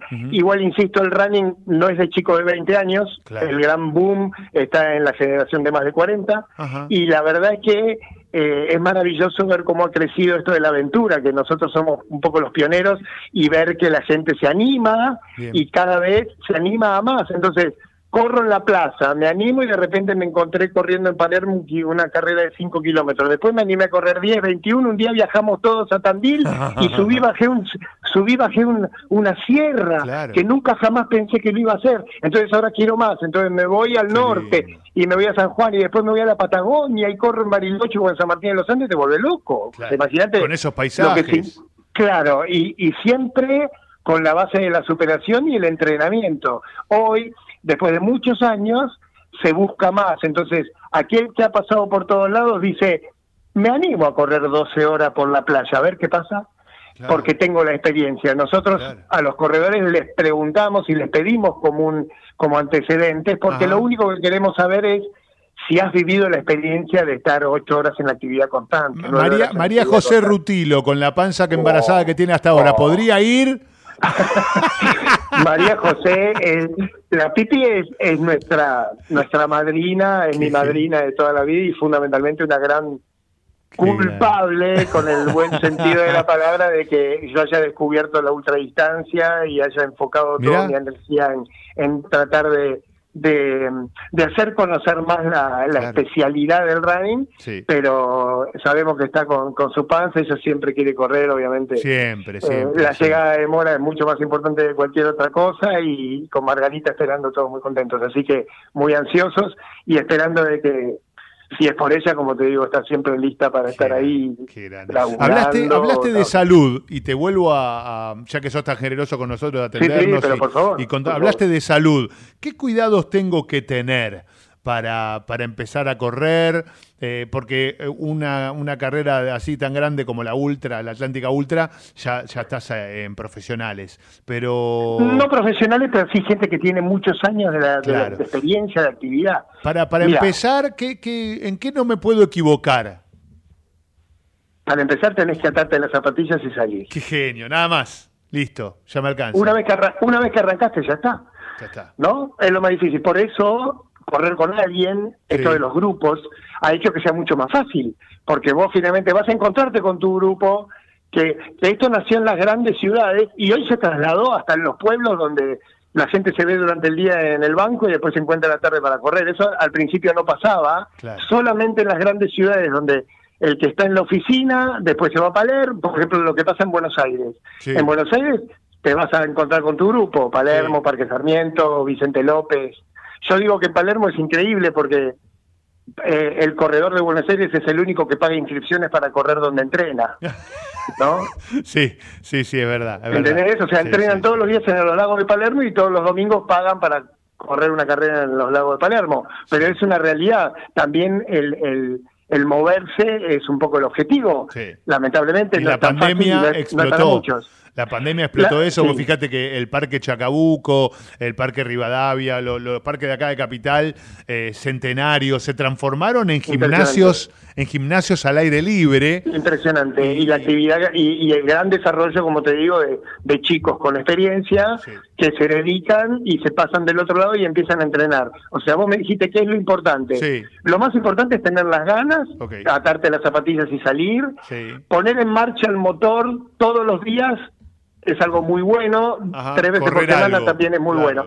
Eh, no importa correr, si nunca corriste, salí al Parque Rivadavia y da tres vueltas al Parque Rivadavia y volvé. A los dos días volví a esas tres vueltas, caminá una semana, la otra semana animate a trotar la parte de Rivadavia y después camina el resto. Entonces, algo muy importante, si ves que te motiva, buscar a alguien que te guíe, por eso los grupos no solamente socializar con tus amigos, sino que el profe te va a decir vení, te va a dar los tips técnicos, a veces hay que aprender a correr. Correr una hora non-stop no es lo mismo que correr un colectivo o correr tres cuadras porque te olvidaste la billetera en el negocio. Sí, sí, ¿Se entiende? hay, que, aprender y, y definitivamente la, la evolución física es increíble porque te sentís bien, eh, te sentís alegre y uno termina estando con uno mismo. A medida que vas evolucionando en el running, mucha gente empieza a correr con auriculares, porque escucha música, porque la música lo ayuda. Hay un momento que haces un clic. Y vas solo, y ya Te, te, escuchas a vos. Claro. Entonces finalmente es un gran cable a tierra, un gran momento de análisis propio, por debido a muchas cosas, la hiperoxigenación, el estado de ánimo, ayuda a que mejores. Hay, hay muchos hay muchos memes dando vuelta por ahí y dice, che, me siento mal, me voy a correr. ¡Qué genio! ¿Entendés? Porque es así, pero bueno, hay que... mándame, mándame, mándame, mándame, mándame meme de eso que me encanta. No, me quedo con el título que dijiste, ¿no? Aprender a correr. ¿no? ¿Cuánta, Claro, cuánta gente que necesita este, este aprendizaje, este ir de a poco, este no para no fallar, para no tener después frustraciones? Claro, para, para Sí. no desmotivarte, por Para eso no tampoco te anotes en una carrera, no te vas a anotar en una carrera de 100 kilómetros No, ese Sí, sí, sí, sí, o te cual. vas a ir a correr una carrera de montaña que vale cualquier cantidad poniéndote en riesgo, o sea, pero eso por eso es muy importante el profesional que te guía, muy importante. Sí. Y lo recomendamos, como así también si empezás a tener una actividad regular, aprovechar que sea una excusa para hacer tus chequeos médicos, que a la gente mayor ya nos cuesta. Un electro, cuesta. claro. Electro, te saca sangre, ves Sangre. que estás bien de colesterol, andas bien. Y si realmente no has sufrido lesiones o no, como insisto, la gente que quizás tiene un sobrepeso le cuesta más, entonces ese es el proceso. Acá lo importante es la voluntad de atarte, de atarte las zapatillas y salir, Sí, porque sí, sí, quedate sí. tranquilo que ya ese hecho va a ser de que la constancia te permita una enorme evolución y obviamente eso te motiva cada vez más. De todo te preguntamos, Pablo. Eh, Ah, por favor, un placer, Impresionante, un placer. impresionante. Empezamos a promocionando la atlánticaultra.com.ar y Sí. terminamos hablando de electro, de, de salir a correr. Que de- finalmente Pará, es mucho más me anoté, importante, ¿no? me anoté Tandil. Para ir a correr, Tandil, Bariloche, San Martín de los Andes, mínimo tengo que ir a correr a los tres lugares, que los conozco No, a bueno, todos. pero, pero me encanta. sí, obvio, imagínate una maravilla. Hace hace 30 años imaginar que mandar gente a la noche a correr por un sendero de montaña era una locura impensable. Y, y- y pegó Hoy muchísimo, pegó muchísimo en Tandil, eh, correr alrededor del dique. Hay, hay, hay una y la cantidad de gente a toda hora que hay caminando y corriendo. O sea que doy fe eh, de, de ser conocedor y, Yo, y Adrián, te garantizo que cualquier ciudad de la Argentina que hoy vas, si vas a una costanera o algo, te encontrás gente corriendo. Claro. Cosa que hace 10 años no pasaba. No pasaba. Está todo. Están las chicas que corren, está el Sí. atleta, que te das cuenta que está entrenando, Sí. está aquel que se divierte y comparte, están las, las parejas de personas mayores que caminan. O sea, hoy la actividad física se ha vuelto algo muy recomendable y una gran tendencia. También, como crecieron los grupos de entrenamiento, también creció enormemente la oferta de organizaciones. Hoy muchos municipios Sí. organizan pruebas gratuitas Sí. porque realmente está bueno como convocatoria y para brindar eh, servicio y hacer campañas, si querés verlo de alguna Sin ir, forma. más, sin ir más lejos, el colegio de mis hijas, el Marianista, hace Sí. unos años, antes de la pandemia, había hecho un, Claro. una- que la primera creo que era de dos kilómetros, era una caminata familiar. eh, son convocatorias, son Sí. convocatorias que todo el mundo hace porque todo el mundo sabe correr, no tenés Sí. que, o sea, sobre tus pies.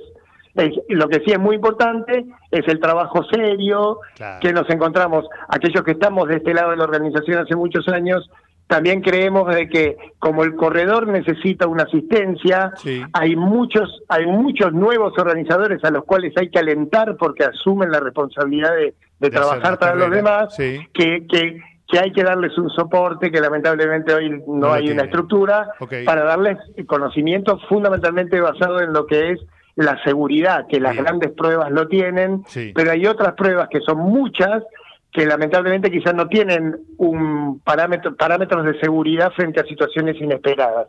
Porque nunca pasa nada, pero el día que Ah, pasa, si no tenés todo estar- preparado, Fuiste. eh, Sí, eso pero- es lo recomendable pero- para aquellos que se dedican a organizar, pensar en el y si pasa esto, ¿cómo reacciono? Por lo menos tenerlo pensado para tener un plan y no quedarte en el medio de una situación. Me pasó una vez que fui a, a colaborar con una organización y les pregunté, bueno, ¿qué? Y decime, eh, ¿cuál es el protocolo para sacar un tipo del punto más lejano que tenés? Y se quedaron todos mirándome.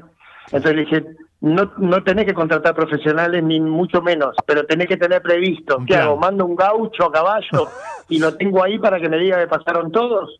Claro, o sea, es una realidad. La comunicación es seguridad. sí. Y la seguridad es lo que te da, lo que te permite perdurar. Por eso nosotros, gracias a Dios, hace 23 años que estamos todos los veranos en Pinamar, llevamos 7 años acá en el verano, siempre enfocados en que aquel que, en brindar el servicio, aquel Sí, que nos contrata sí, sí, para dar una inscripción para correr, nosotros tenemos, además de darle una propuesta y una idea que se convierte en realidad que yo, todo lo que viene alrededor que significa de que vos estés tranquilo, seguro y dedicado, concentrado nada más que en correr. Gracias, Pablo. Gracias, gracias Por por, esta nota. ¿eh?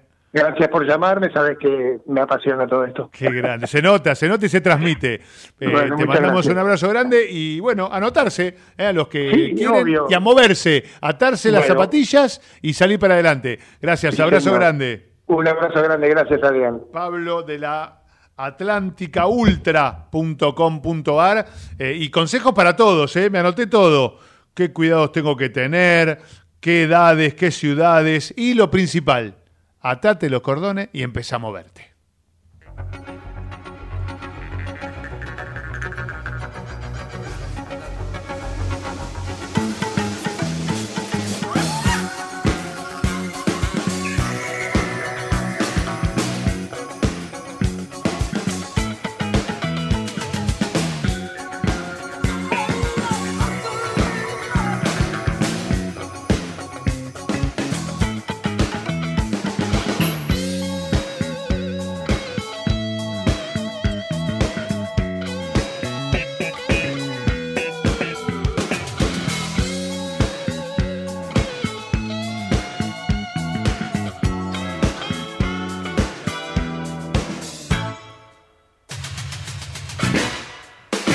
Fui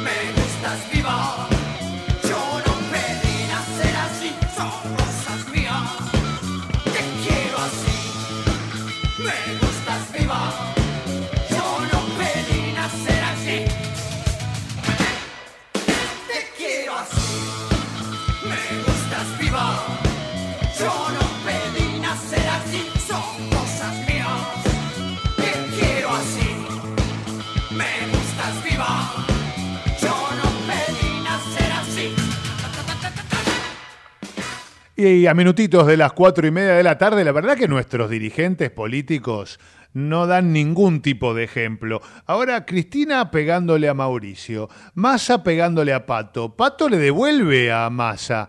La verdad que están dando un espectáculo dantesco. ¿Eh? a todos nuestros políticos. Vamos a hablar con un consultor político, además, Gonzalo Arias, después de la tanda. Vamos a hablar, le vamos a preguntar todo esto de me dice, te digo, te contesto, pero con un nivel, pero bajo es poco, ¿eh? Muy bajo lo que se están diciendo. Eh, Mauricio contestándole en vivo, mientras estaba haciendo eh, la presentación del gasoducto, a Alberto. Cristina contentándole a, a Mauricio le dijo, ¿para qué, para qué lo tengo anotado por acá? Ahora se entiende por qué su mamá lo castigaba por mentir. No, no, no, no, no. Eh, Pato Bullrich diciendo, ¿por qué no te dedicas, por qué no te vas a, sí, faltaba que diga, ¿no? ¿Por qué no se dedica, ministro Sergio Massa, a bajar el 120% de inflación? Porque él le había dicho a qué Patricia le creo, ¿no? A la Patricia Montonera, a la Patricia que estaba con Carlito Saúl, a la Patricia que quería bajar el 13% a los jubilados. ¿A qué Patricia le creo? Y le contestó Pato con todo. O sea, unos dardos, ¿no? Envenenadísimos. Esa es nuestra dirigencia política. Por eso nosotros, música, eh, buenas entrevistas, tu participación y obviamente siempre pensamos un cachito. Eh, ¿Le parece? Hacemos eh, breve pausa y a la vuelta, muchísimo más Ciudad Humana hasta las 5 de la tarde.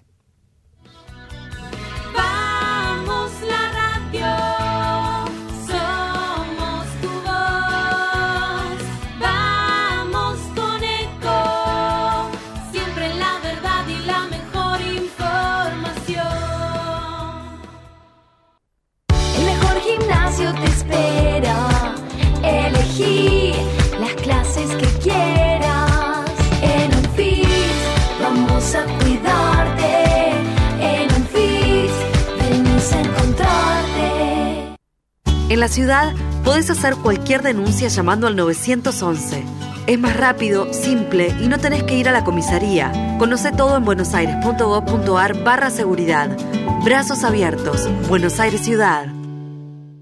¿Sabías que un rico y auténtico sabor de un gran espresso ya no se encuentra solo en las cafeterías gourmet? Y además, con la línea de cafeteras Oster, la preparación de tus bebidas favoritas con café son tan ilimitadas como tu imaginación. Conoce todas las cafeteras disponibles para vos en www.osterargentina.com. ¿Cómo prevenir dengue, zika y chikungunya? Sin criaderos no hay dengue. Limpia tu patio de objetos que acumulen agua. Elimina agua estancada de recipientes. Reemplaza con tierra o arena el agua de tus flores. Tapa los tanques de agua y cisternas. Tira y perfora llantas para que no acumulen agua. Limpia floreros y bebederos. Recordá, sin criaderos no hay dengue. Intendencia Menéndez. Espacio cedido por la Dirección Nacional Electoral. Imaginemos una Argentina distinta, un país donde los honestos salgan ganando. Esa Argentina distinta es imposible con los mismos de siempre. Pongamos un punto y aparte. Milei Villarruel, precandidatos a presidente y vice de la Nación. La libertad avanza. Lista 135A. Espacio cedido por la Dirección Nacional Electoral. Vota Manuela Castañeira, presidenta. Lucas Ruiz, vice. Lista 13. Izquierda anticapitalista. Movimiento al socialismo. Espacio cedido por la Dirección Nacional Electoral. Votá contra la Agenda 2030. Votá a lo Bukele. Santiago Cuño, precandidato a presidente. Partido Movimiento Izquierda Juventud Dignidad. Lista 90. B. Confe- Espacio cedido por la Dirección Nacional Electoral. Massa nos empobreció. Jesús Presidente, Humberto Tumini, Senador Nacional Buenos Aires, lista 41, azul y rojo, libres del sur. Soy Juan Carlos Neves, veterano de Malvinas que del Senado trabajará para construir un país como Dios manda. Espacio gratuito asignado por la Dirección Nacional Electoral. Juan Carlos Neves, precandidato a Senador Nacional por la provincia de Buenos Aires, Alianza Unión Celeste, lista 506, línea celeste. Informate en ecomedios.com. Seguinos en Facebook. Ecomedios Live. Sacar la basura de 19 a 21 horas y dejarla en bolsas cerradas dentro del contenedor negro o gris son pequeños hábitos que podemos sumar para empezar a generar grandes cambios. Juntos podemos construir un futuro mejor. Conoce más en buenosaires.gov.ar barra Ciudad Verde. Brazos abiertos. Buenos Aires Ciudad.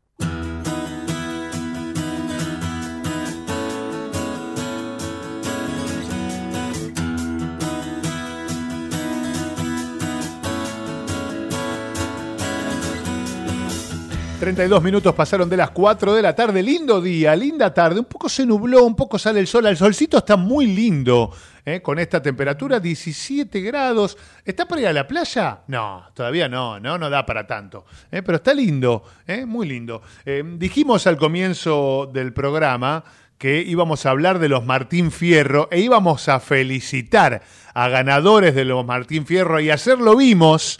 Eh, subiendo, agradeciendo, hablando, metiéndole garra. Eh, estamos hablando de Gonzalo Arias, Él es director de GM Comunicaciones, consultor político. Varias veces hablamos en el aire, pero hoy me toca felicitarlo por ganar premio por el hincha y premio por la selección argentina, la serie. Gonzalo, bienvenido y felicitaciones. ¿Cómo estás? Bien, muy contento. Gracias, Adrián, por llamarnos. La verdad que estamos felices. Y, y además el mensaje ¿no? que transmitieron de que vuelva la ficción, que de esto queremos trabajar, qué bueno poder trabajar de esto. Eh, fue un mensaje que se hizo oír. Lo escuché también a Fanego también hablar de lo mismo. Sí, todos los que nos gusta contar historias, queremos a- que poder apostar a la ficción, tener un país que nos acompañe, un sindicato que nos acompañe, las plataformas siempre están recurriendo a los argentinos y a las argentinas por el talento, la creatividad, la actuación, los técnicos, y la verdad que necesitamos cada vez más de más ficción para incentivar la industria, que es una industria además que puede acelerar la exportación de talento y creatividad en el mundo. Y además se asociaron ustedes con Prime, se asociaron con Flow, se, se emitió por Canal 9, o sea, hicieron realmente un trabajo eh, en equipo, Gonzalo. Sí, fue una sociedad muy virtuosa, este, que nos trajo muchas satisfacciones que, y que es el mejor ejemplo de que se puede trabajar así, ¿no? Una plataforma OTT junto con este, un canal de televisión abierta. Este, me parece que es el resultado de un trabajo conjunto de tres plataformas distintas y una productora que se reúnen para sacar adelante productos que después tienen por resultado estos reconocimientos que siempre ayudan a poder seguir creciendo. Y además eh, hasta fue medio raro porque uno de los premios fue compartido, un primer puesto compartido que, que daba como tensión, además te enfocaba la cámara. Y yo digo, Gonzalo va a decir algo y se lo están enfocando de frente. Yo temblaba, imagínate. Y no, no, no, estuviste muy bien, muy controlado, muy educado y encima después ganaste. Pero raro, ¿no? Ese, ese momento de tensión, de nadie entendía nada. La verdad que fue, sí, ya había habido antecedentes Sí. en donde Dos ganadores. dos ganadores, eh, la votación es a través de los miembros de APTRA, que es la organizadora de los Martín Fierros, y, y el desempate lo hace el presidente de APTRA, y en este caso puntual desempató a favor de ambas eh, series, así que nada, también el reconocimiento para las otras series, porque han puesto muchísimo esfuerzo y talento en lo que sacaron adelante. Así que para nosotros muy contentos porque que se premie la ficción, que se premie la producción, independientemente de quién se lleve el reconocimiento, que siempre es lindo obtenerlo, Sí, lo importante es que se siga apostando a la industria creativa. ¿Cómo ves la industria eh, creativa? ¿Cómo ves, eh, después de las quejas o, o con este impulso que le están dando, cómo, cómo ves que siga este, esta industria creativa? Yo creo que deberíamos hacer un replanteo con el gobierno que venga, el de Ajá. turno o el de la oposición, en donde la industria cultural, la industria del entretenimiento es muy requerida en todas partes del mundo, en la Argentina, en Uruguay existe un calle rebate que genera un montón de recursos para filmar ahí, Ajá. eh, se termina devolviendo en empleos, en consumo, Claro que eh, en un montón de elencos que vienen de afuera a filmar. Me parece que acá deberíamos trabajar mucho y fuertemente en eso. Y es una industria que está diseminada por todo el mundo, la Argentina, entre directores, guionistas, directores de fotografía, técnicos, actrices, actores. Parece que sería una de las industrias que más rápido podría Argentina acelerar y, y hacer que ingresen dólares al país. Así que no solamente es por mi afán de contar historias, sino Claro. porque creemos que mm, efectivamente es algo que puede suceder. Sucedió en la pandemia en Uruguay, en donde Sí. la industria del entretenimiento estaba colapsada con series que iban a filmarse en Uruguay y que ninguna era para el mercado uruguayo, sino para Afuera. sobre todo para Sí. Estados Unidos Sí, sí. y, y acá la gente estaba pidiendo laburo, así que quiere decir que también lo podríamos hacer. Sí, sí, sí, sí, sí. En la vitrina de Gonzalo Arias había ya otro premio Martín Fierro, hubo otro reconocimiento. Sabemos lo de los libros, ¿no? Eh, escritos por, por, por, por vos, pero no sabía de Martín Fierro previos.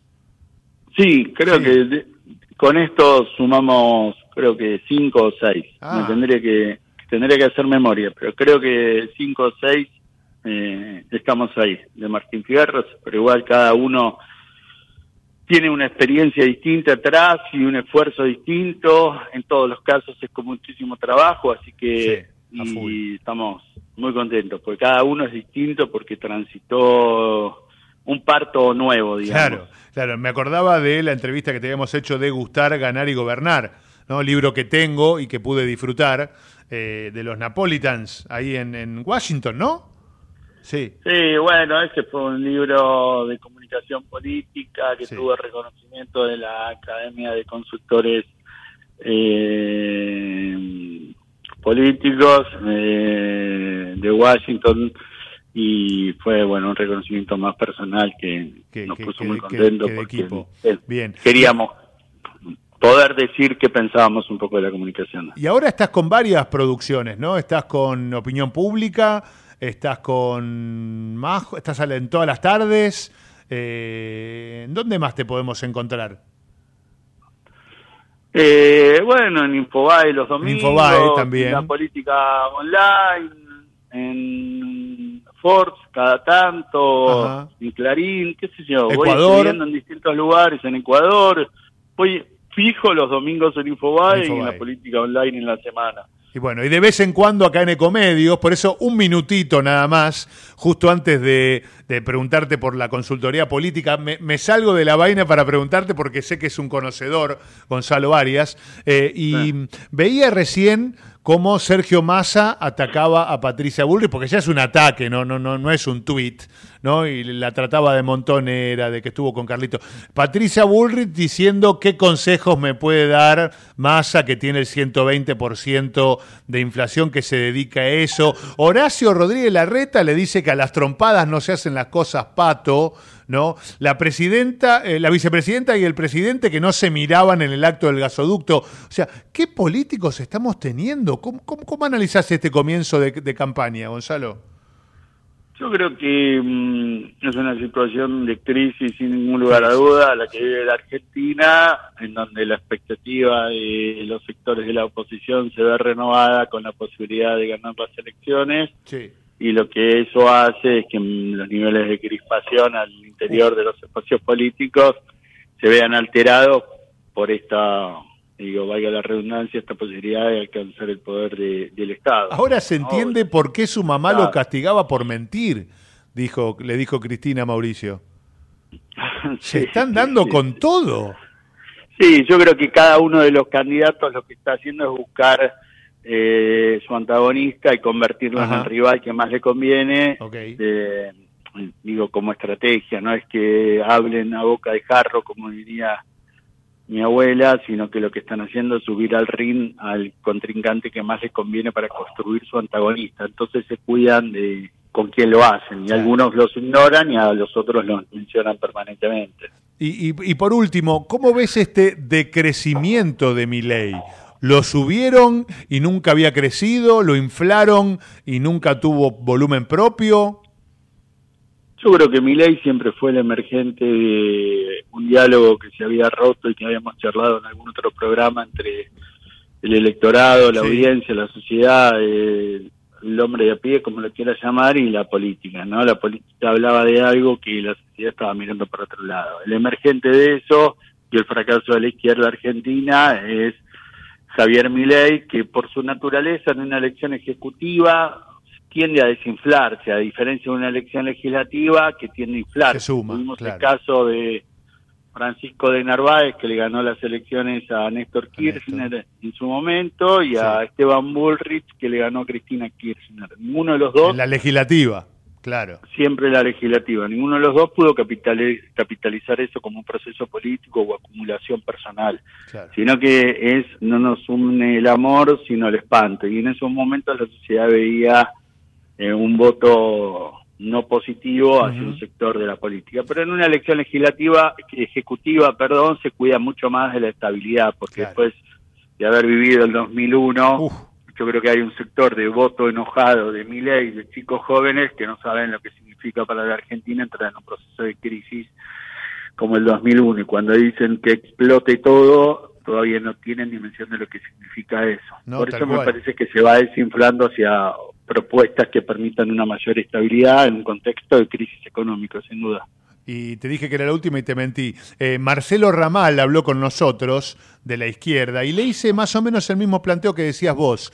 ¿Cómo fue que perdió tantos votos ese adolescente enojado? Antes votaba a política obrera, votaba a la izquierda, votaba a socialismo y hoy se fue a otro lado. Y, no me supo de explicar por qué perdieron tan, perdió tanto voto la izquierda. Yo creo que no te supo explicar por qué, porque eso ameritaría, ameritaría una severa autocrítica de los espacios que representa y me parece que no es habitual en nuestros dirigentes políticos, independientemente de su signo, la autocrítica, porque no la ven este, oportuna, pero yo creo que no te supo explicar por qué, justamente por eso, porque no generaron más propuestas que la rebeldía de los jóvenes se sintieran identificados, porque y la dispersión, ¿no? Y la dispersión que tienen, ton, un montón de candidatos de izquierda que uno dice, ¿para dónde van? ¿No?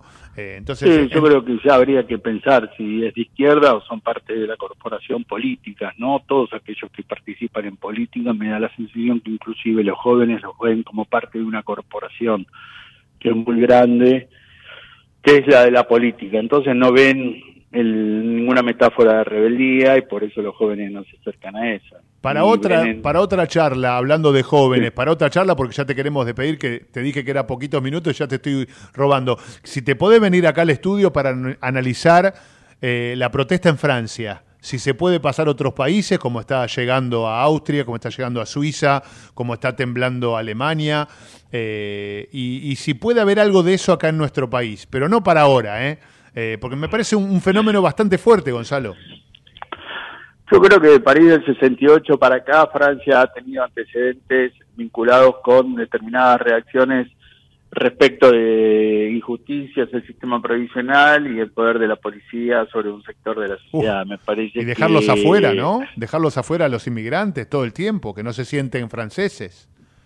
Sí, increíblemente no son inmigrantes, son franceses que Perdón, los franceses, es verdad, tienen, tienen documento francés, tienen DNI francés. No, no, no, tienen partida de nacimiento Partida de nacimiento francés. sin embargo, el nacido en Francia lo mantiene excluido el resto de su vida. Entonces, Por Dios. que eso genera Sí, una crisis de cohesión social que hace imposible poder llevar adelante cualquier situación como esta. Bueno, pero hacemos extensiva la invitación para que te vengas a charlar acá al estudio, eh, como si sigue recalentándose la campaña eh, y, y, que nos conozcas este, acá eh, trabajando con, con todo. Gonzalo, y felicitaciones de vuelta.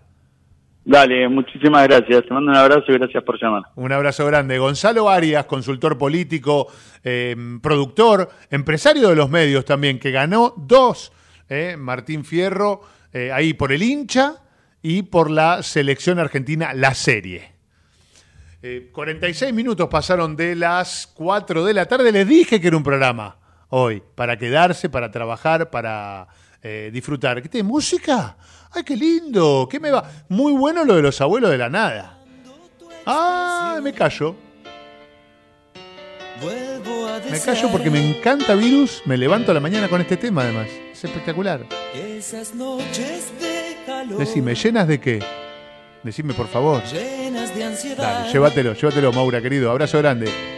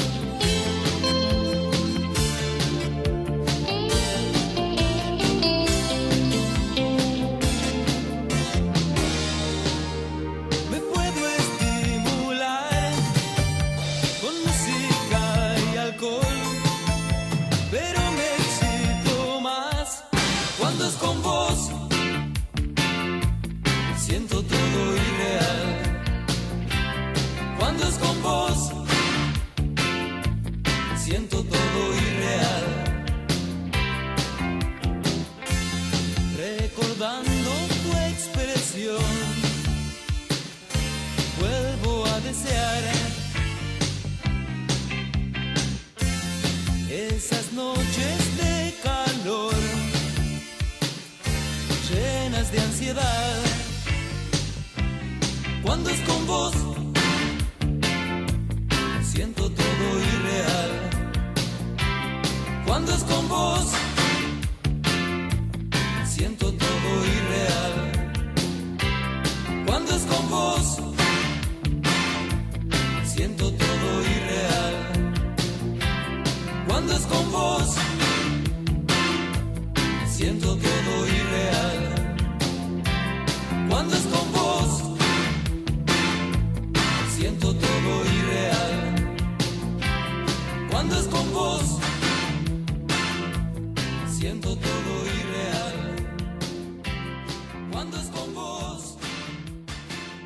Una comunidad en la que se respeten plenamente los derechos de los refugiados, migrantes y desplazados. Quédate con nosotros. Ciudad Humana.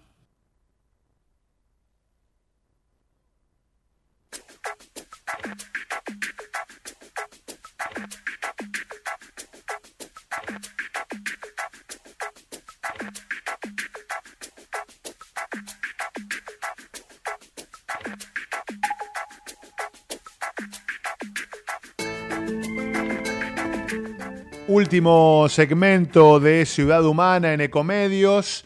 Eh, te dije que íbamos a tener un lindo programa. Empezamos con María Eugenia Cosini hablando sobre educación y esos tips para retroalimentarnos en un diálogo, en una crítica, en la sugerencia, esto de clarificar las ideas, lo que quiso decir el otro, valorar las expresiones, em, tratar de contar las inquietudes que uno tiene y ahí sí sugerir ¿eh?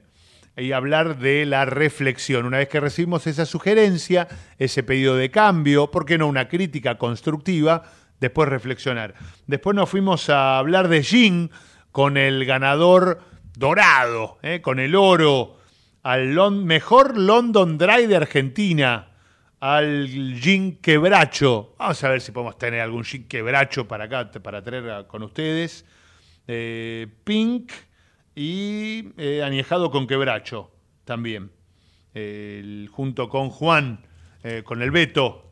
Después estuvimos hablando con eh, Pablo Sosa sobre cómo hacer para correr una maratón atlántica, la Atlántica Ultra, la Ultra Maratón.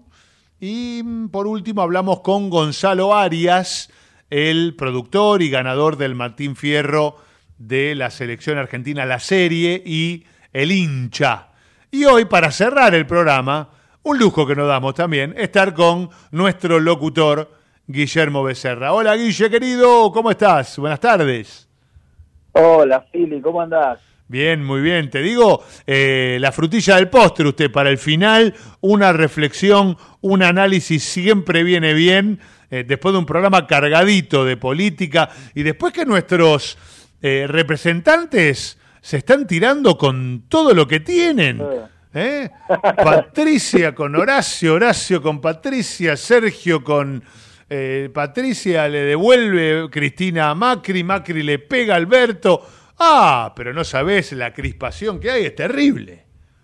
Es tremendo. ¿eh? Y a medida que se acerquen las elecciones, ni te cuento. ¿eh? No, peor que esto va a ser usted, dice. ¿Eh? ¿Va a ser peor que esto entonces? No, esperemos que no. No, esperemos que basta, la basta, calma, aprendan a hablar. aunque, aunque sea por, aunque sea por conveniencia de ellos que reine la calma, ¿viste? Porque no se puede más así. Por favor, por favor. Bueno, ¿qué nos va a ofrecer en, el, en la tarde de hoy, Guille? Bueno, eh, mira, eh, te voy a hablar un poquito sobre, sobre el mundo gym, el mundo gimnasio. Sí, vamos. Hoy tuvimos nota, hoy tuvimos nota sobre Pablo Sosa y, y cómo ir eh, esta superación. O sea que sabiendo eso que me había dicho ayer por la tarde, buscamos ese, ese tipo de notas para cerrar con usted. Bárbaro, bárbaro. Bueno, eh, sí, mira, te voy a hablar brevemente en estos minutos sobre, podríamos decir, un aspecto administrativo o administrativo económico, un aspecto deportivo y que tiene que ver con, con mi experiencia personal bastante irregular.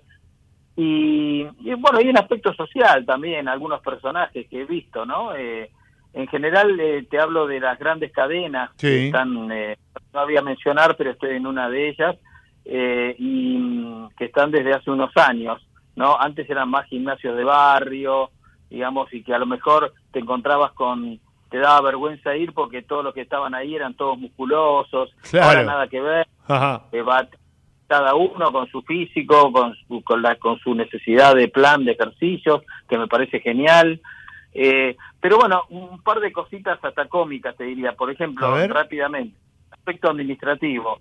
Eh, yo veo que te llaman para renovar el plan, faltando tres meses para que se termine tu plan, corriendo el riesgo de que, de, digamos, tiene un aspecto negativo y uno positivo, ¿no? Sí. El, el, el negativo es que ya te están hinchando desde antes, corres el riesgo de pagar dos cuotas a la vez, o sea, del viejo plan y del nuevo, pero reconozco que el aspecto positivo es que cuando termina ese plan eh, terminas pagando dos mangos, Claro. ¿viste? Más o menos. A mí, a mí me ha pasado ahora. Y, eh, y después, pero a mí lo que, lo que me da bronca eh, es, es que no, no me llaman si hace mucho tiempo que no voy. Claro. No, nunca me dijeron, este, che, Guille, Volvé. hemos notado en la computadora que los últimos cinco meses viniste dos veces. ¿Qué te pasó? No, no, te llaman cuando tenés que estar por renovar. Mm. Claro. Este, eso es lo que yo critico y no... No, No, hay un me gusta. Pero seguimiento, ¿no? No hay un seguimiento ni de profe. Claro. Y después una cosa graciosa que eh, yo tengo una, una amiga que es, es riojana y nos estábamos, estábamos hablando el otro día sobre cómo el tema de la renovación, de, de- de los cálculos que te hacen, viste que están son rapidísimos con la calculadora, Sí. cuando te dicen este plan, te dicen pagás un promedio no sé cuánto y yo le digo no no me hable de promedio, eh, hablame, decime cuánto pago en los próximos meses y después ella me dice que no pago, bueno etcétera etcétera y entonces este y me dice, sí, me dice mi compañera, viste, en riojano, ¿viste que rápido que son con los dedos? Dice, la, la calculadora. Estuvo gracioso. No, y después, bueno, la, la parte, pero bueno, igual es cierto que, que el plan te termina conviniendo, más allá de que te enganche con la tarjeta.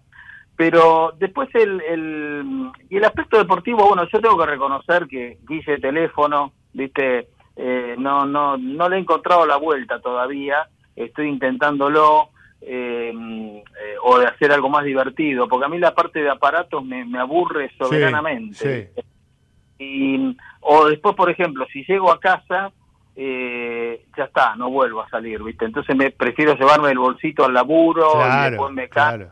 directamente, porque si no, eh, después si hay días de mucha gente, encima tengo que turnarme para hacer una serie de, Uh, de algo Sí, tal cual. Sí, sí, te- en la fila. Claro, ahora estoy intentando bucear un poco en otra en otras cosas, tratar de hacer algún alguna cosa más entretenida. Eh, a veces yo tengo esa cosa a la antigua de que si veo que, que son todas chicas, por ahí me da vergüenza, ¿viste? ¿Qué sé yo? No sé. Pero, ¿viste? Ahora hay muchas cosas, este, va, prácticamente todas son mixtas.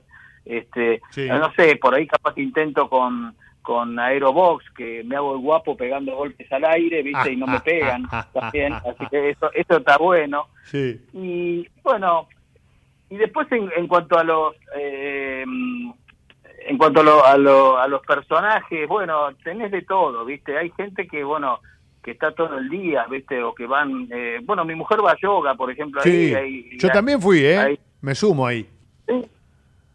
Bueno, pero hay gente que, que ya está haciendo ejercicio desde antes y después se encanta con yoga. Sí. Eh, está bien, si tiene el tiempo para hacerlo, buenísimo. O, o, o, o una serie de musculosos que cuentan sus aventuras de cómo les creció el bíceps o no, y qué sé yo, todos los diálogos, que a mí me parecen aburridísimos. Y también he visto algunos algunos famosos, también. Lo he visto en su momento, bueno, a, a Ricardo Ford, a Jessica Sirio, Floppy Tesouro, Martín Sheffield, Delía, Fernán Mirás, Tito, el que era guardaespaldas de... Sí, a full. veo, eh, eh, después, qué sé yo, Ángel de Brito, el otro día estaba haciendo bicicleta al lado mío. Eh, en fin, yo, me, yo, yo soy Guille de la gente, si bien soy el Guille de la gente, también me codeo con gente top, ¿viste? porque yo, yo soy así, ¿me entendés? Pero, Guille, cerramos el programa, cerramos el programa Dale. con vos. Este, te mandamos un abrazo grande y muchas gracias por, por este cierre final a todo trapo. bueno, un placer, ¿eh? Un abrazo grande. Nos vemos. Nos vemos. Abrazo. Guille Becerra cerró Ciudad Humana y nosotros hasta el lunes que viene. ¿eh? Gracias Nati, nos reencontramos el lunes que viene, 15 horas acá en Ciudad Humana.